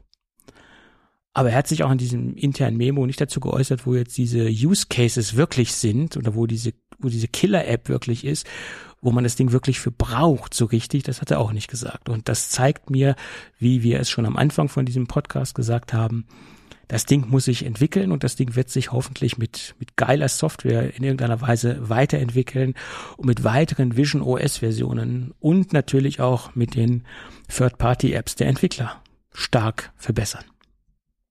Gut. Das dazu. So, und ganz zum Schluss noch ein ganz interessantes Vision Pro Thema. Und es musste ja auch so kommen. Es musste so kommen, dass die ganzen Leute, die die Finger da nicht von lassen können und trotzdem noch irgendwo Geld sparen wollen und das Ding nicht ordnungsgemäß beim Zoll anmelden oder deklarieren, jetzt auf die Nase gefallen sind. Und ich sage mal so, Leute, es geschieht euch recht. Hm? Es ist keine Schadenfreude, aber es ist einfach so, ihr wisst Bescheid, dass das Einfuhrbestimmungen unterliegt, das ganze Produkt, das ist angemeldet wir da nicht schon drüber gesprochen? Am Anfang der Also Sendung. nicht über die Fälle jetzt, sondern über Nee. die Möglichkeit, das, was Nein. passieren kann. es kann passieren, aber wenn ich jetzt, sagen wir mal,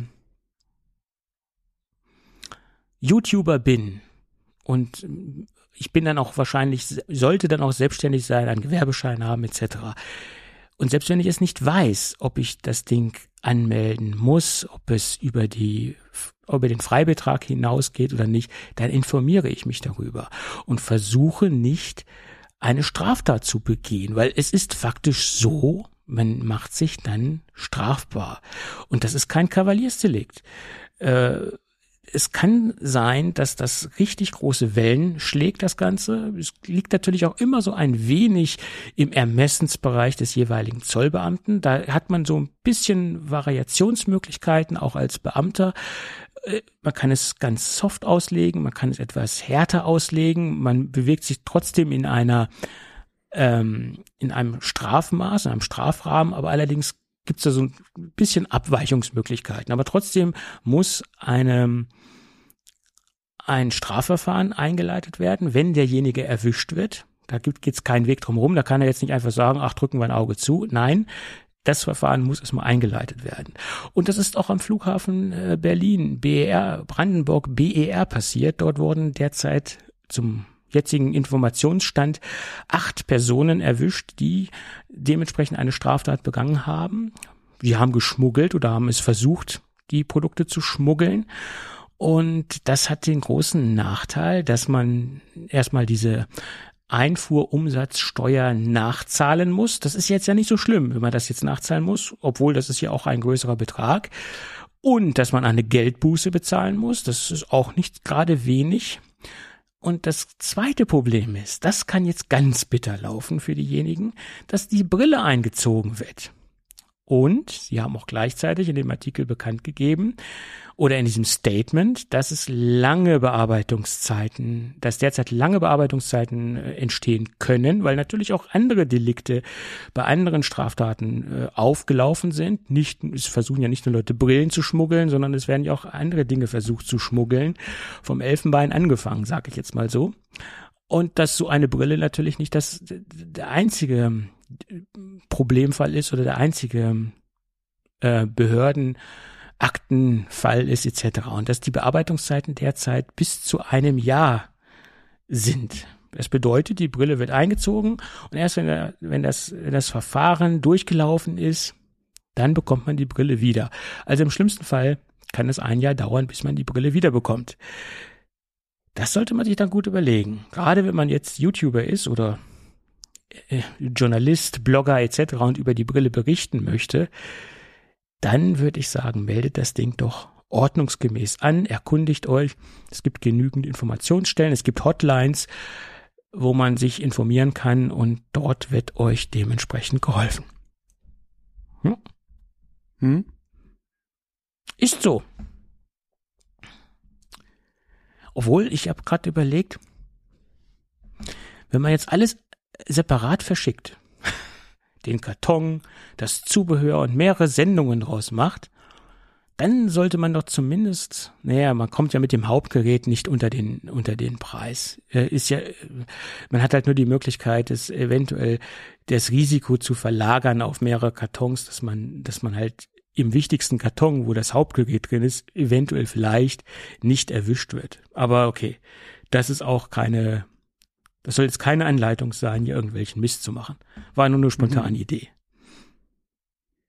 Nee, Nö, keine, keine gute Idee.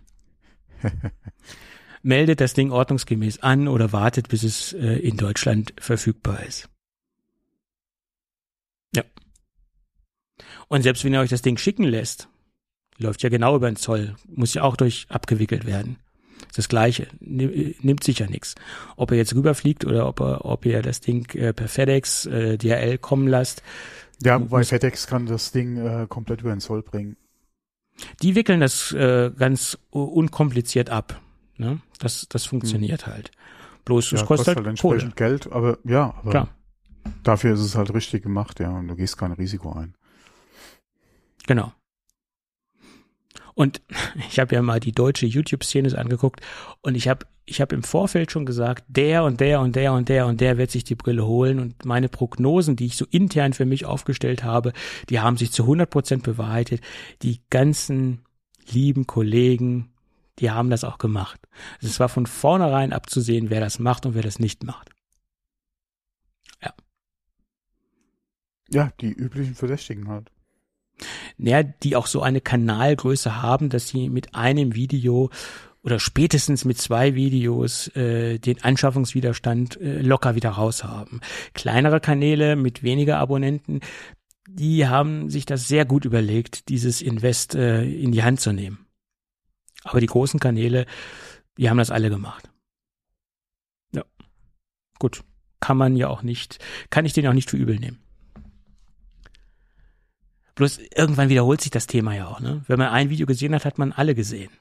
Also man muss dann schon ganz schnell sein, um das zu, äh, um das abzuwickeln, damit man auch im deutschen Bereich äh, eines der ersten Kanäle ist, die sowas anbieten. Weil wenn du das nach zwei Wochen, zwei, drei Wochen machst, ist das Thema ausgelutscht. Du musst dann wirklich ganz früh dabei sein, ist meine Meinung. Sonst greifst du auch keine Views ab, sonst greifst du auch keine Klickzahlen ab, sonst ist es, sonst hast du es dann auch nicht drin, das Investment in dem Sinne. Ja. Gut. Dann haben wir eigentlich die Hauptthemenlage abgefrühstückt. Nee, ganz kurz, ich habe noch ein Thema dabei, was wir noch ganz kurz durchgehen können. Äh, es geht um iPads. Ähm, die IDC hat mal wieder eine Marktforschung, ja, oder besser gesagt, die haben sich um, um das Thema Tablets gekümmert. Und da geht es jetzt nicht nur um das Thema Apple, iPads, sondern generell um den Bereich der Tablets. Und äh, da sind die Zahlen dramatisch zurückgegangen. Das heißt, die sind so stark zurückgegangen äh, wie zuletzt im Jahr 2011. Also im Jahre 2023 waren Tablets genauso unbeliebt wie im Jahre 2011. Und man muss fairerweise dazu sagen, dass die iPads immer noch einen guten Marktanteil haben. Das bedeutet aktuell oder Und nicht aktuell. Updates. Ja, aber aktuell, nicht ganz aktuell, im Jahre 2023 lag der Marktanteil bei den iPads bei 40,6 Prozent. Im Jahre 2022 lag der iPad-Anteil bei 47,4 Prozent, also ein Minus von 7,4 Prozent. Da sind sie nochmal eigentlich mit einem blauen Auge davon gekommen. Und ganz, ganz weit hinten auf Platz zwei, der Abstand ist wirklich sehr, sehr groß, liegt Samsung. Die liegen bei 19,3 Prozent im Jahr 2023. Und wenn man sich die letzten Quartalzahlen anschaut von, von, von Apple, gut, da lag das iPad auch nicht gerade äh, gut da oder stand auch nicht gerade gut da, aber es liegt ja auch daran, wie du es eben schon sagtest, im kompletten Jahr 2023 gab es kein iPad-Update. Und von daher ist das nicht unbedingt verwunderlich. Hm. Und ich würde jetzt nicht unbedingt sagen, dass es dem ganzen iPad oder dem ganzen Tablet-Markt schlecht geht. Äh, das kann schon wieder ganz anders aussehen, wenn dieses Jahr diese iPad-Offensive anläuft von Apple und wenn da ganz viele neue Geräte kommen, dass es da schon wieder ganz anders aussieht. Weil es soll ja das komplette Line-up äh, erneuert werden oder abgedatet werden und da wird sich das dieses Jahr, denke ich, wieder ein bisschen. Ja, die Frage ist halt bei den, bei den, in Anführungszeichen, normalen iPad-Nutzern, wie sie, oder inwieweit sind die in so einem Upgrade-Zyklus drin? Wie lange ja. nutzen sie ihre Hardware schon? Ähm, und es ist halt stark abhängig davon, was kommt wirklich an neuen Geräten, beziehungsweise was werden diese neuen Geräte für Features bieten? Wie werden die Preise liegen? Ähm, wer überlegt eventuell zu welcher Klasse zu wechseln? Ja, wir ja. haben ja da ein bisschen Angebot. Ähm, und vor allem gerade für die Pro-Nutzer, ja, wird es ein Argument geben, halt jetzt wieder ein neues Pro zu kaufen. Software ist das Argument, ja, nach meiner Meinung. Ja, beziehungsweise was kommt wirklich in der Hardware nochmal für äh, das eine oder ja. andere neue? Ein reines Prozessor-Upgrade, mein Gott, äh, die aktuellen Geräte sind auch schon leistungsfähig. ja. Das wird jetzt nicht der, der, der Bringer sein, um da Leute halt zum Upgrade zu bewegen. Da muss schon ein bisschen mehr kommen. Ähm, die Frage ist halt Displays äh, etc., andere Ausstattung beziehungsweise Kameras. Wie wird's da äh, eventuell ähm, auch gerade nochmal in den Bereich äh, gehen, was halt jetzt äh, ähm, Thunderbolt etc. Äh, betrifft, ja, werden wir da sehen, dass eventuell die Funktion, die wir beim iPhone jetzt bekommen hatten mit dem Schreiben auf externe SSDs, wird sowas auch für die iPad Pros geben. Ähm, da muss man halt echt mal abwarten, ja. Ja, Inwieweit aber, da halt ein, ein Anreiz noch geschaffen werden kann für Pros, dass die halt beim Pro halt entsprechend upgraden. Ja, im Moment gab es ja auch keine so großartigen Gerüchte. Es gab halt die, das mhm. Gerücht OLED-Display.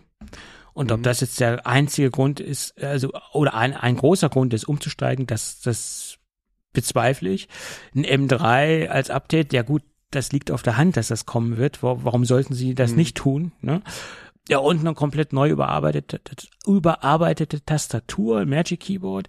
Ja, mein Gott. Ja, und ein mhm. neuer Pencil. Ja, aber das sind ja alles so Dinge, die mich jetzt nicht unbedingt dazu bewegen, jetzt sofort ähm, ein neues iPad zu kaufen. Also mich persönlich sowieso nicht, aber auch vielleicht andere Kunden nicht. Also da, da muss schon irgendeine Kombination sein aus Software-Features, aus Hardware, die dann nur auf der neuen Generation äh, funktional sind, die dann einen gewissen Anreiz bieten.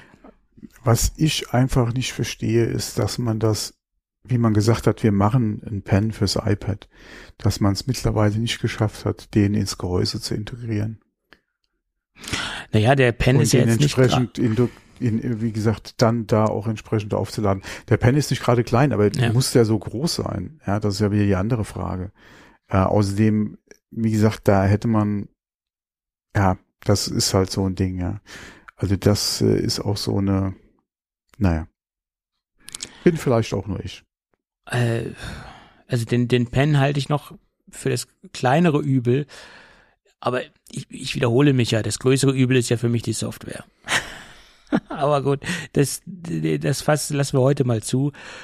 Ähm, ich sag mal, das, das geilste, die geilste Hardware nützt nichts, wenn du, wenn du das nicht auf die Straße bringst in Form von, von guter Pro-Software. Und da rede ich vom, vom Betriebssystem. Ja. Es ist so. Aber gut. Lass uns äh, von guter Pro-Software zu guter Pro-Hardware gehen und lass uns über unser heutiges Gadget sprechen. Und da ist ja immer mal wieder bei uns die Firma Lassie ein Thema und ich bin ja so ein bisschen Storage verrückt äh, und und äh, habe ja sehr viel Produkte, die ich gerne teste und, und die, wo ich mich gerne mit beschäftige. Und ich mache ja auch sehr viel Backups und äh, hantiere sehr viel mit Daten etc. Das ist ja nun bekannt in unserer Hörerschaft, dass eine große Leidenschaft bei mir das ähm, Thema Storage ähm, auslöst oder dass ich da sehr leidenschaftlich werden kann. Eins meiner Leib- und Magenthemen. Äh, sowohl in NAS-Systemen, sowohl in Dogging Stations, in Anführungsstrichen oder großen ähm, NES- und RAID-System als auch bei kleinen, portablen, leistungsstarken SSDs. So, und heute haben wir das neueste Produkt aus dem Hause Lassie auf dem Labortisch, hätte ich bald gesagt, eine neue externe SSD und sie schimpft sich Lassie Rugged Mini SSD und sie liegt mir in der 2 Terabyte Version vor. Gibt es in 500, in 1 Terabyte, also in 500 Gigabyte, 1 Terabyte 2 Terabyte und in der Spitzenversion dann in der 4 Terabyte Version. Und die Rugged Mini Serie, das kennen wir schon aus dem Bereich der konventionellen ähm, Festplatten. Da ist denn logischerweise eine drehende Platte drin, aber diese Rugged Mini Geschichte gibt es schon länger und jetzt gibt es da auch quasi eine SSD. Äh, da ist das Gehäuse dann wesentlich kompakter. Da habe ich letztens auch einen Bericht gesehen. Da haben sie einfach geschrieben, die Kollegen, ja, da haben sie einfach die SSD in das Gehäuse von der normalen Rugged Mini reingeschraubt. Nein, das haben sie nicht. Sie haben zwar das grundsätzliche Design so belassen, haben das Ganze aber wesentlich kleiner runtergedreht oder das das Gehäuse wesentlich stärker geschrumpft. Das wäre ja auch schlimm, wenn man eine, ein normales Gehäuse nehmen würde, wo eine normale zweieinhalb Zoll Platte drinsteckt und einfach dann nur eine SSD reinschraubt. Da haben sie sich schon etwas mehr Arbeit gemacht und äh, sie haben dann letztendlich das Gehäuse geschrumpft und haben dort eine NVMe SSD reingesteckt Und das ist natürlich eine SSD aus dem Hause Seagate, weil Seagate der Mutterkonzern ist. Und wo wir gerade bei Größe sind, bei physischer Größe, sollten wir auch unbedingt über die äh, Abmaße dieser SSD sprechen. Das ist sehr beeindruckend, wie ich finde. Ähm, gerade wenn es sich um eine RUCT handelt, hat man jedoch eine sehr schöne, kompakte Bauform erzielen können oder erreichen können. Das Ding ist 6,4, 6,49 Zentimeter breit, 9,79 Zentimeter lang und 1,70 Zentimeter dünn. Und das ist schon, schon sehr kompakt und, ähm, und logischerweise auch rugged und dementsprechend auch sehr stabil äh, mit den üblichen IP äh, ähm, drei Meter Sturzsicherheit etc. Das das übliche, was wir eigentlich von Lassie kennen, das haben sie hier auch wieder äh, umgesetzt und auch hier wieder hier in der neuen Mini SSD umsetzen können. Gewohnte äh, Qualität, das gewohnte ikonische Design. Und ich bin auch persönlich sehr, sehr, sehr froh, dass Lassie an diesem Erkennungsmerkmal festhält, silberner Korpus, silbernes, massives ähm, Gehäuse mit diesem ähm, ikonischen ähm, Kunststoff ähm, drumherum. Und ich muss sagen, ich habe jetzt ja schon jahrelang Lassie-Produkte im Einsatz. Ich habe Lassie-Produkte hier im Einsatz ähm, noch vor der Fusion mit ähm, Seagate oder bevor sie von Seagate aufgekauft worden sind. Und die funktionieren teilweise immer noch. Also ich kann wirklich sagen, das ist bei mir ein Produkt, gerade im Storage-Bereich, wo ich ähm, ein großes Urvertrauen habe. Und das ist ja gerade im SSD-Bereich nicht so einfach, gerade wenn ich mir anschaue, und auch gerade im Storage-Bereich, gerade wenn ich mir anschaue, dass es da Marktbegleiter gibt, die gerade da sehr große Probleme haben, dann ist es doch sehr schön, dass man da einen sehr verlässlichen Partner an der Seite hat, der schon seit Jahren äh, Qualität liefert oder wo ich seit Jahren keine Probleme habe. Fairerweise muss man natürlich auch dazu sagen, dass man auch mal ein bisschen Glück haben muss. Auch Ausfälle und Probleme kann es natürlich bei Seagate geben, äh, kann es bei SSDs geben, kann es bei konventionellen Platten geben. Da ist man natürlich nie vorgefeit. Aber ich habe so ein großes, großes Urvertrauen in Seagate oder in Lassie-Produkte und die Erfahrung zeigt mir persönlich, dass dieses Urvertrauen auch nicht unbegründet ist. Das jetzt nochmal so zur Erklärung. Und deswegen sage ich auch immer, man kann so, ein, eine, Quali so eine Qualität nur auf, auf lange Zeit äh, beurteilen, wie gut was funktioniert und wie gut was nicht funktioniert. So ein kurzer Test äh, spricht eigentlich gar nichts, gerade bei Platten. Man muss halt so eine Platte oder generell so eine Technologie lange, Langzeit beobachten. Deswegen sind diese Platten oder generell Platten bei mir auch im Langzeittest und begleiten mich eine Zeit lang. Wie es jetzt auch diese Mini-SSD tun wird, das wird jetzt mein täglicher Daily Driver. Und ähm, sie wird mich jetzt halt im Alltag begleiten, um größere Datenmengen zu sichern, zu transportieren, von A nach B zu bringen, etc. pp. Dazu ist sie natürlich auch prädestiniert. Aufgrund dieser kleinen Bauform und dieser Kompaktheit passt sie in jede Tasche. So, und das Ding wiegt 114 Gramm, das noch zum Abschluss. Äh, sie hat so ungefähr die Bauform, ist ein bisschen größer als so eine Samsung T9, T7. Das jetzt nochmal so ins äh, Verhältnis gebracht, weil diese Platten von Samsung sind ja nun auch vielen Kunden bekannt oder vielen Nutzern bekannt und das jetzt mal so als Vergleich. Das Ding ist ungefähr so groß wie so eine T7, T9, ein Hauch größer, aber das ist marginal. So, kommen wir jetzt zu den Performance-Werten. Und da habe ich immer so drei ähm, oder so zwei, so zwei Testdateien oder besser gesagt einen großen Ordner. Der Ordner ist bei allen meinen Tests gleich groß und hat die gleichen Dateien als Inhalt. Und das ist ein Ordner, der exakt 48 Gigabyte groß ist und der beinhaltet sehr, sehr viele kleine Dateien. Äh, ich muss anmerken, diesen Ordner verändere ich nicht. Das bedeutet, wenn ich jetzt eine Samsung teste, wenn ich jetzt eine, eine Crucial teste oder wenn ich jetzt in diesem, diesem Fall diese Lassie teste, hat er immer die gleichen Dateien als Inhalt. Und ich habe als Testvoraussetzung über den gleichen Rechner. Das Betriebssystem ist äh, auf den aktuellsten Stand und immer die gleichen Testbedingungen. Alle Hintergrundprozesse sind ausgeschaltet. Ich konzentriere mich in dem Fall dann nur auf das reine Kopieren von dem Ordner. Der Rechner ist komplett neu gestartet und hochgefahren, wie gesagt, und alle Hinterpro Hintergrundprozesse sind deaktiviert. Das ist mein Testverfahren in dem Fall. Und beim Kopieren von dem Ordner mit 48 Gigabyte mit vielen, vielen, vielen kleinen Dateien habe ich 233 Sekunden benötigt. Das ist sehr, sehr ordentlich, weil man gerade, wenn man viele kleine Dateien kopieren möchte, im Schnitt immer, was heißt im Schnitt, es ist so, dass man immer länger dazu braucht, als wenn man jetzt eine große Datei transferiert.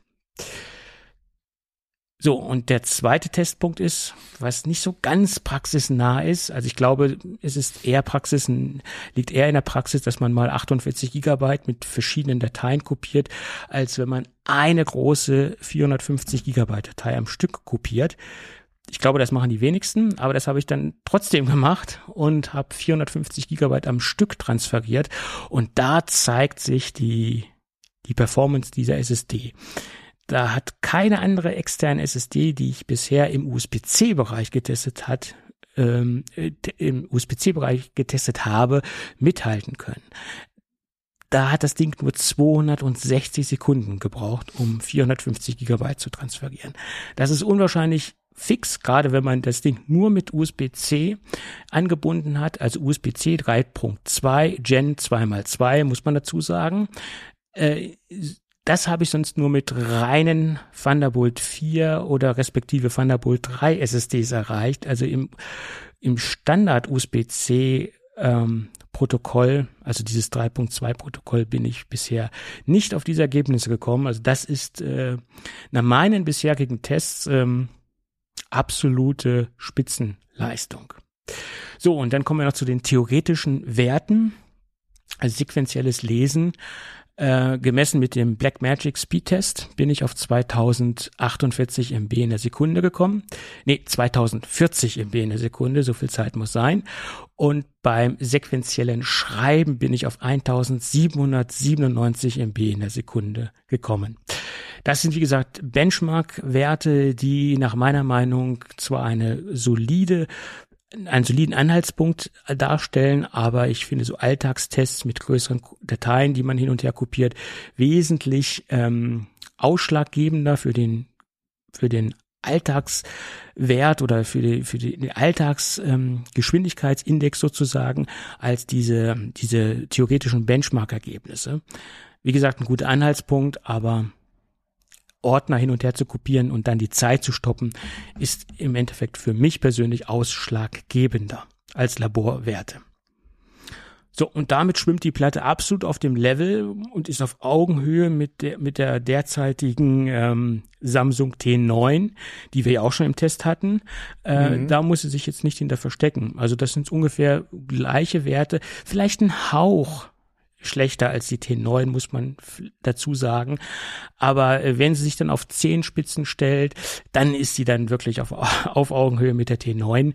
Und aufgrund der extrem guten Erfahrung, die ich mit den, mit den Lassie-Produkten gemacht habe, würde ich diesen minimalen Rückstand zur Samsung T9 in Kauf nehmen und würde mich, wenn ich mich dafür entscheiden müsste, das Produkt zu kaufen, für die Lassie SSD entscheiden und würde nicht die T9 nehmen.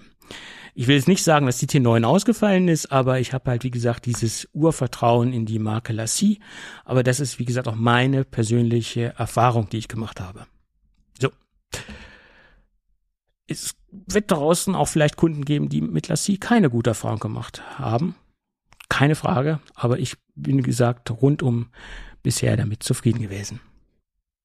Jo, das zum kleinen, kompakten Test. Mhm. Ach so, noch ein ganz kleiner äh, Punkt, den ich anmerken möchte, den ich eigentlich jedes Mal angemerkt habe, wenn ich über Lassie SSDs gesprochen habe. Geht nicht auf die Performance und es geht auch nicht in Richtung Zuverlässigkeit, aber das Kabel, was dort mitgeliefert wird, das ist technisch gesehen ein High-End-Kabel und überträgt auch die Daten, wie sie übertragen werden sollen, keine Frage. Aber die Kabelisolierung die ist so starr und so fest. Das ist, das macht so einen negativen Eindruck. Das, die Platte ist so gut verarbeitet an sich, die Platte, der, der Bumper, das Gehäuse. Aber das Kabel, wenn das eine weiche Isolierung hätte, würde es das das, die Gesamterscheinung doch gleich nochmal ein paar Punkte nach oben heben. Und es gibt ja Hersteller, die das durchaus machen. Die haben eine softe Weichisolierung, das Kabelfeld weich. Es gibt ja auch Nylon in der Farbe Orange. Äh, man könnte doch so viel machen und man könnte das Ding doch auf, auf ein noch besseres Level heben. Ich sage mal, der 1 Plus, äh, der, der 1 noch ein Plus hintersetzen, wenn man sich noch über die Kabelisolierung etwas Gedanken machen würde. Das ist noch so ein kleiner Wermutstropfen, der allerdings unrelevant ist für die, für die Technik an sich, sondern nur für das Erscheinungsbild, für die Ästhetik der Festplatte oder der SSD.